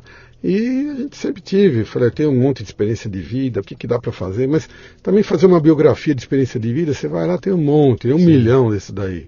Autoajuda também tem outro trilhão, tem não sei o que. Foi... Eu fiquei muitos anos, o que, que eu poderia fazer? E a ficha não caía, né? Aí você vai, vai, esquece. Tal. E eu não sei por que cargas d'água, em algum momento, eu lhe fiz a ligação entre viagens de moto, porque eu comecei a fazer tipo uma retrospectiva de viagem de moto. Uhum. Eu fui fazendo e falei, pô, mas peraí, pô, tem 30, eu juntei, tem 34, 34 mil quilômetros de moto só de viagens no Brasil, Estados Unidos, Canadá. Pausa. Quantos tombos? Então, graças a Deus, nenhum. Eu só deixei a, a moto cair, Né? eh, não cair, tombar, porque é parada tombando, Tá. Três vezes. Mas cair mesmo de se Não, arrebentar, não, não. Deus, Puta, nunca, não. bate aqui. É, vamos lá. De, de- de acordo com o Jô Soares, a moto foi feita para cair, né? Então, Um não, dia ela vai. ganha. Ele fala, ele falava assim, lembra que ele caiu, ele quebrou um braço, ele caiu, quebrou os dois ficou- braços, ele ficou e aí ele abandonou. torto lá. E aí ele abandonou a moto, né? É, ele então, falava isso. Olha, mas tem a moto, tem um, a moto, ela tem os perigos dela. Mas eu acho que uma coisa que eu sempre eu também sempre aprendi é respeitar a moto. Quando você achar que você é o rei da cocada e pode fazer qualquer coisa, é aí que você se ferra. Tá. Então sempre tem que ter cuidado, sempre ter segurança, cuidado com misturar bebida alcoólica com andar. Já vi um monte de gente se estrupiar, se arrebentar, morrer por causa disso daí. Então você fala, é como tudo na vida, né? A vida tudo é assim. Uhum. Então eu acho que esse respeito, eu aprendi, não sei se foi no primeiro, quando minha primeira moto foi uma Honda 125 CG, a primeira fabricada no Brasil, azul calcinha, aquela Uhum. uma coisa.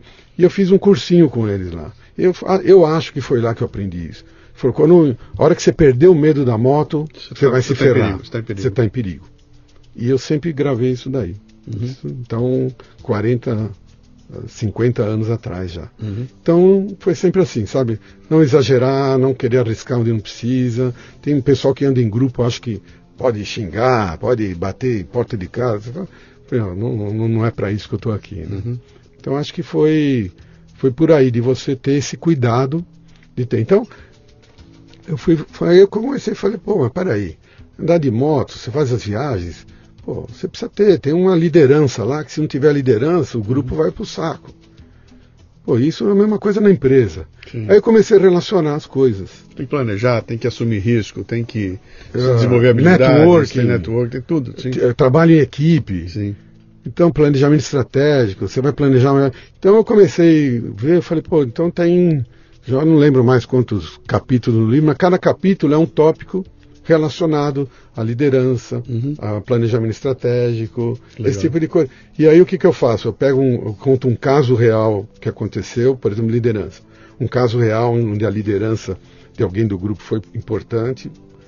Aí eu conto um caso onde a liderança, num, num case da, do trabalho meu real, foi importante. Uhum. E no meio tem uma parte acadêmica, como que hoje eu uso a, os conceitos de liderança para os treinamentos que eu faço, para as palestras e tudo mais. Então, todos os capítulos têm essa estrutura. Legal. Né? Eu vi o livro, não é um livro grande, é um livro. dá para ler ele. O pessoal diz que lê num fim de semana se é, bobear. É, porque tem historinhas, né? né? Tem, tem a, o storytelling é muito usado, sim, sim. né? Ou seja, tudo que você usa no mundo corporativo, você faz uma associação. Uhum. E daí veio a ideia, eu dei uma pesquisada, não vi nada parecido, eu falei, opa, tá achei aí. uma coisa. Como é que chama o livro? chama Eagle Rider. Tem uma é, águia na capa. É uma águia, que águia que é águia estradeira. Não por acaso, não por né? acaso e, e fala dos ensinamentos da, das estradas para o mundo, para a vida pessoal e para o mundo corporativo, porque não dá para dissociar, né? Tá, então tá. você acaba juntando vida eh, pessoal, uhum. mundo vida no mundo corporativo e a vida nas estradas. Uhum. Então essa o pessoal está gostando. Os que eu entreguei, uhum. turma está lendo. Legal. Minha tia gostou, meu irmão gostou. Agora vem a hora. A hora que terminar esse público da família, Isso. começa a história do, do, do autor independente, né? É. Aquele cara pô, fiz o lançamento, veio os amigos aqui, compraram, vendi 60 é. livros e agora? Agora, Mas, pô, eu quero ver o livro em pé na livra, não tá. Quero ver no livro no aeroporto, não tá. E começa um outro mundo que você vai. Você vai entrar agora, que é o mundo da editoria, é, né? É, mas você sabe que é o eu apanhei um monte agora com isso aí. Agora aprendi outro, outro, aprendi um outro jeito interessante. Mas você sabe que, por exemplo, uh, eh, 200 livros assim, mas saíram de uma sem vender nenhum. Sim. Eles saíram assim como no, só, no network, no só network. no network e para alguns cursos que eu já fiz, aí tá. você já a pessoa já recebe, né? Tá. Então fica tá muito interessante isso daí. Viu? Hélio, fala uma coisa, que 67 anos de idade, bem vividos, né? Dá para olhar para trás e falar, faria tudo outra vez? Ou você fala, não, pera um pouquinho. Tem certas coisas ali que eu que eu teria repensado. Eu falo em todas as dimensões, tá? Olha para tua vida, assim, né? Uhum. Fala, cara, olha, acho que tem alguns momentos ali que eu teria feito uma correção.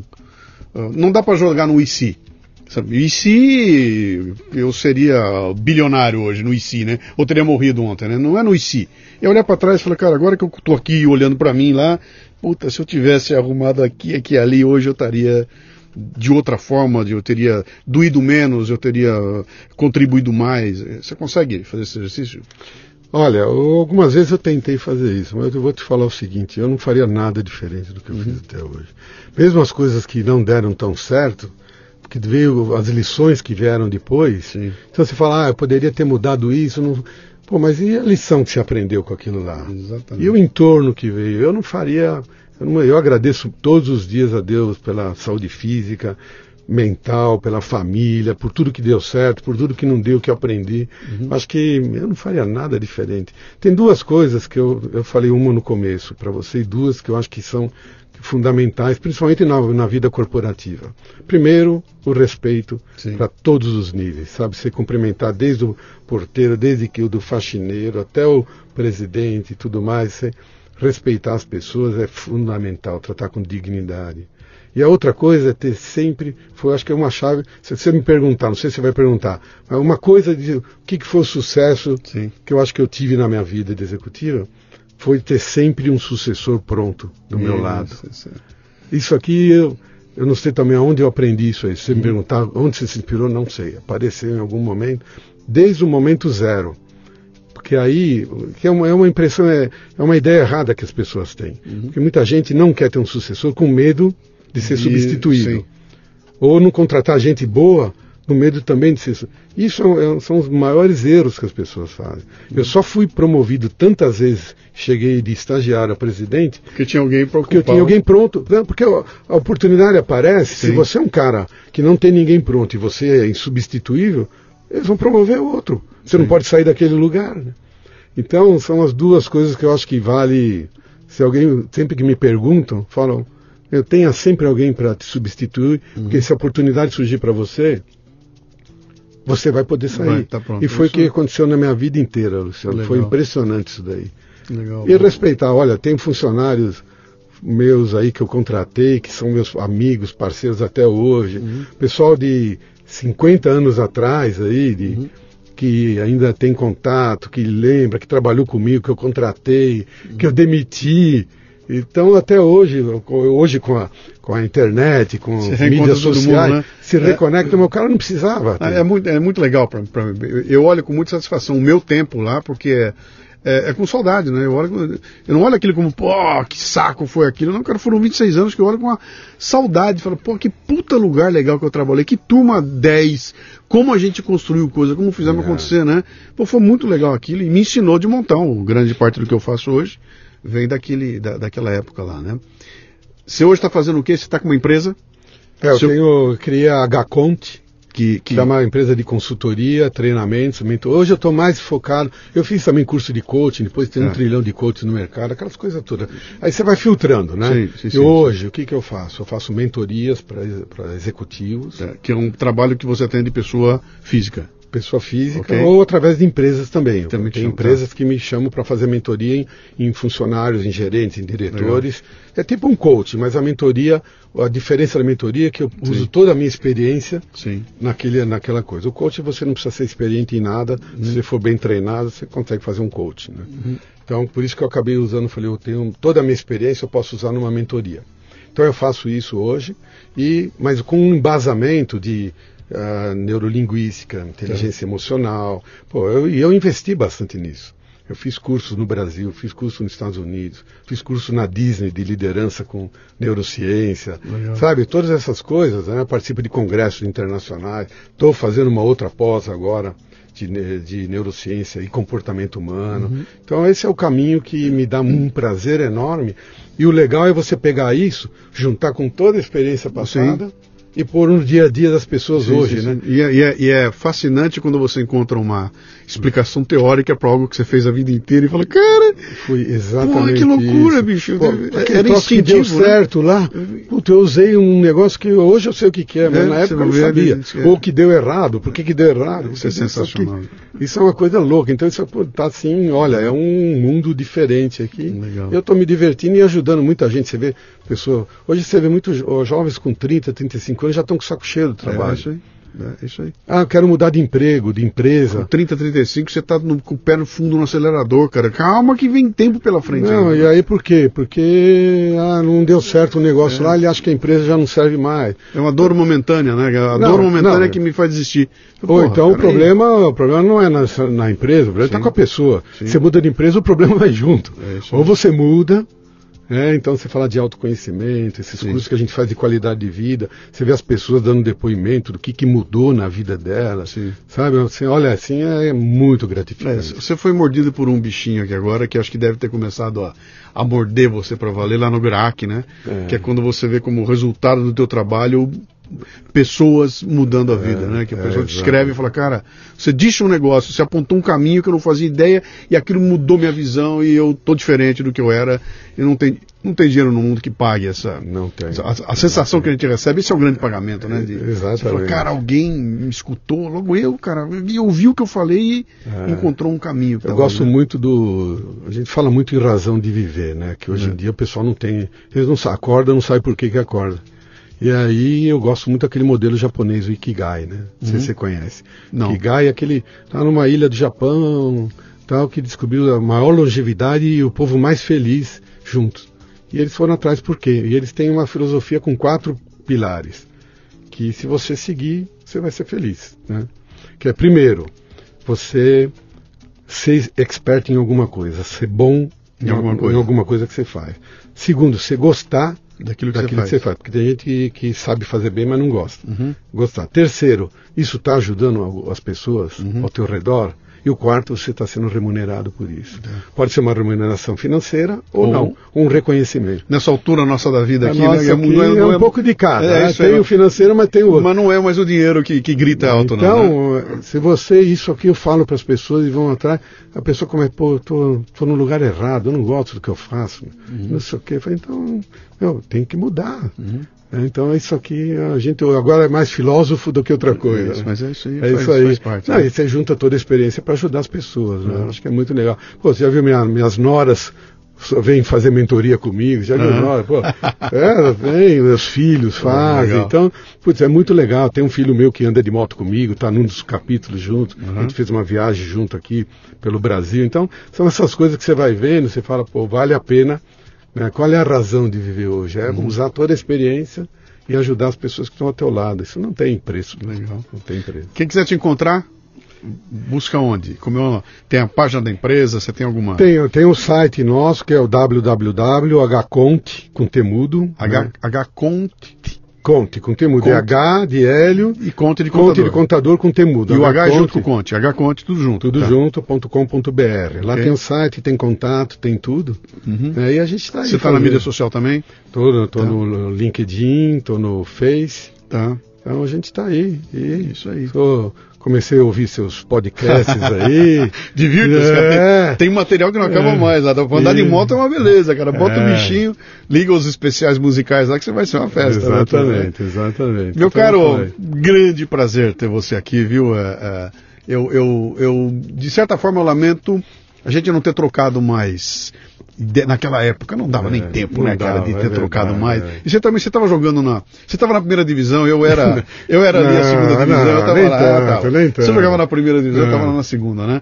Mas é, é muito legal a gente poder conversar com alguém que está nessa maduro, né? Tá nessa fase da vida e- e- e- e olha com clareza o que construiu, como fez, se dá o luxo de poder falar, cara, eu vou, eu, eu- vou injetar na minha vida agora um lado que lá não tinha, eu estava ocupado demais, Yeah. construindo e ganhar dinheiro, agora eu estou ocupado em, em- em- viver o mundo do jeito que o mundo é, né?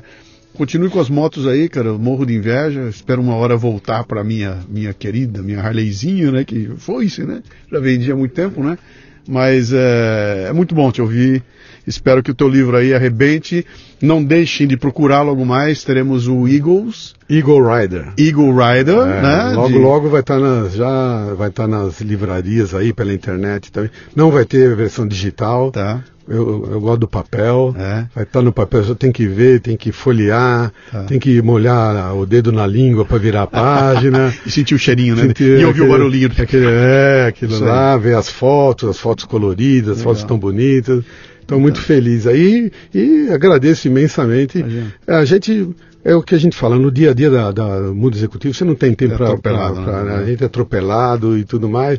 Mas eu fui acompanhando uma coisa que eu admiro muito, a tua mudança, a tua Uhum. coragem de ter mudado, né? De sair do mundo, talvez até me inspirado um pouco, né? Falar, não, Legal. tem que ter saído, vamos sair, chega desse mundo. Uhum. Pô, tem muita, né? Existe um mundo inteiro aí fora Sim. que às vezes a gente acaba não aproveitando. E hoje, com a longevidade, meu, É. você não tem Ah, muitas e o- e o- oportunidades. E, o importante é sair na hora certa. né? Não é sair nos 35 porque eu tô com uma dor momentânea. É. A gente saiu quando ficou maduro, cara. Eu saí com 52. É. É. Eu cheguei aos 52, dava, deu, deu pra.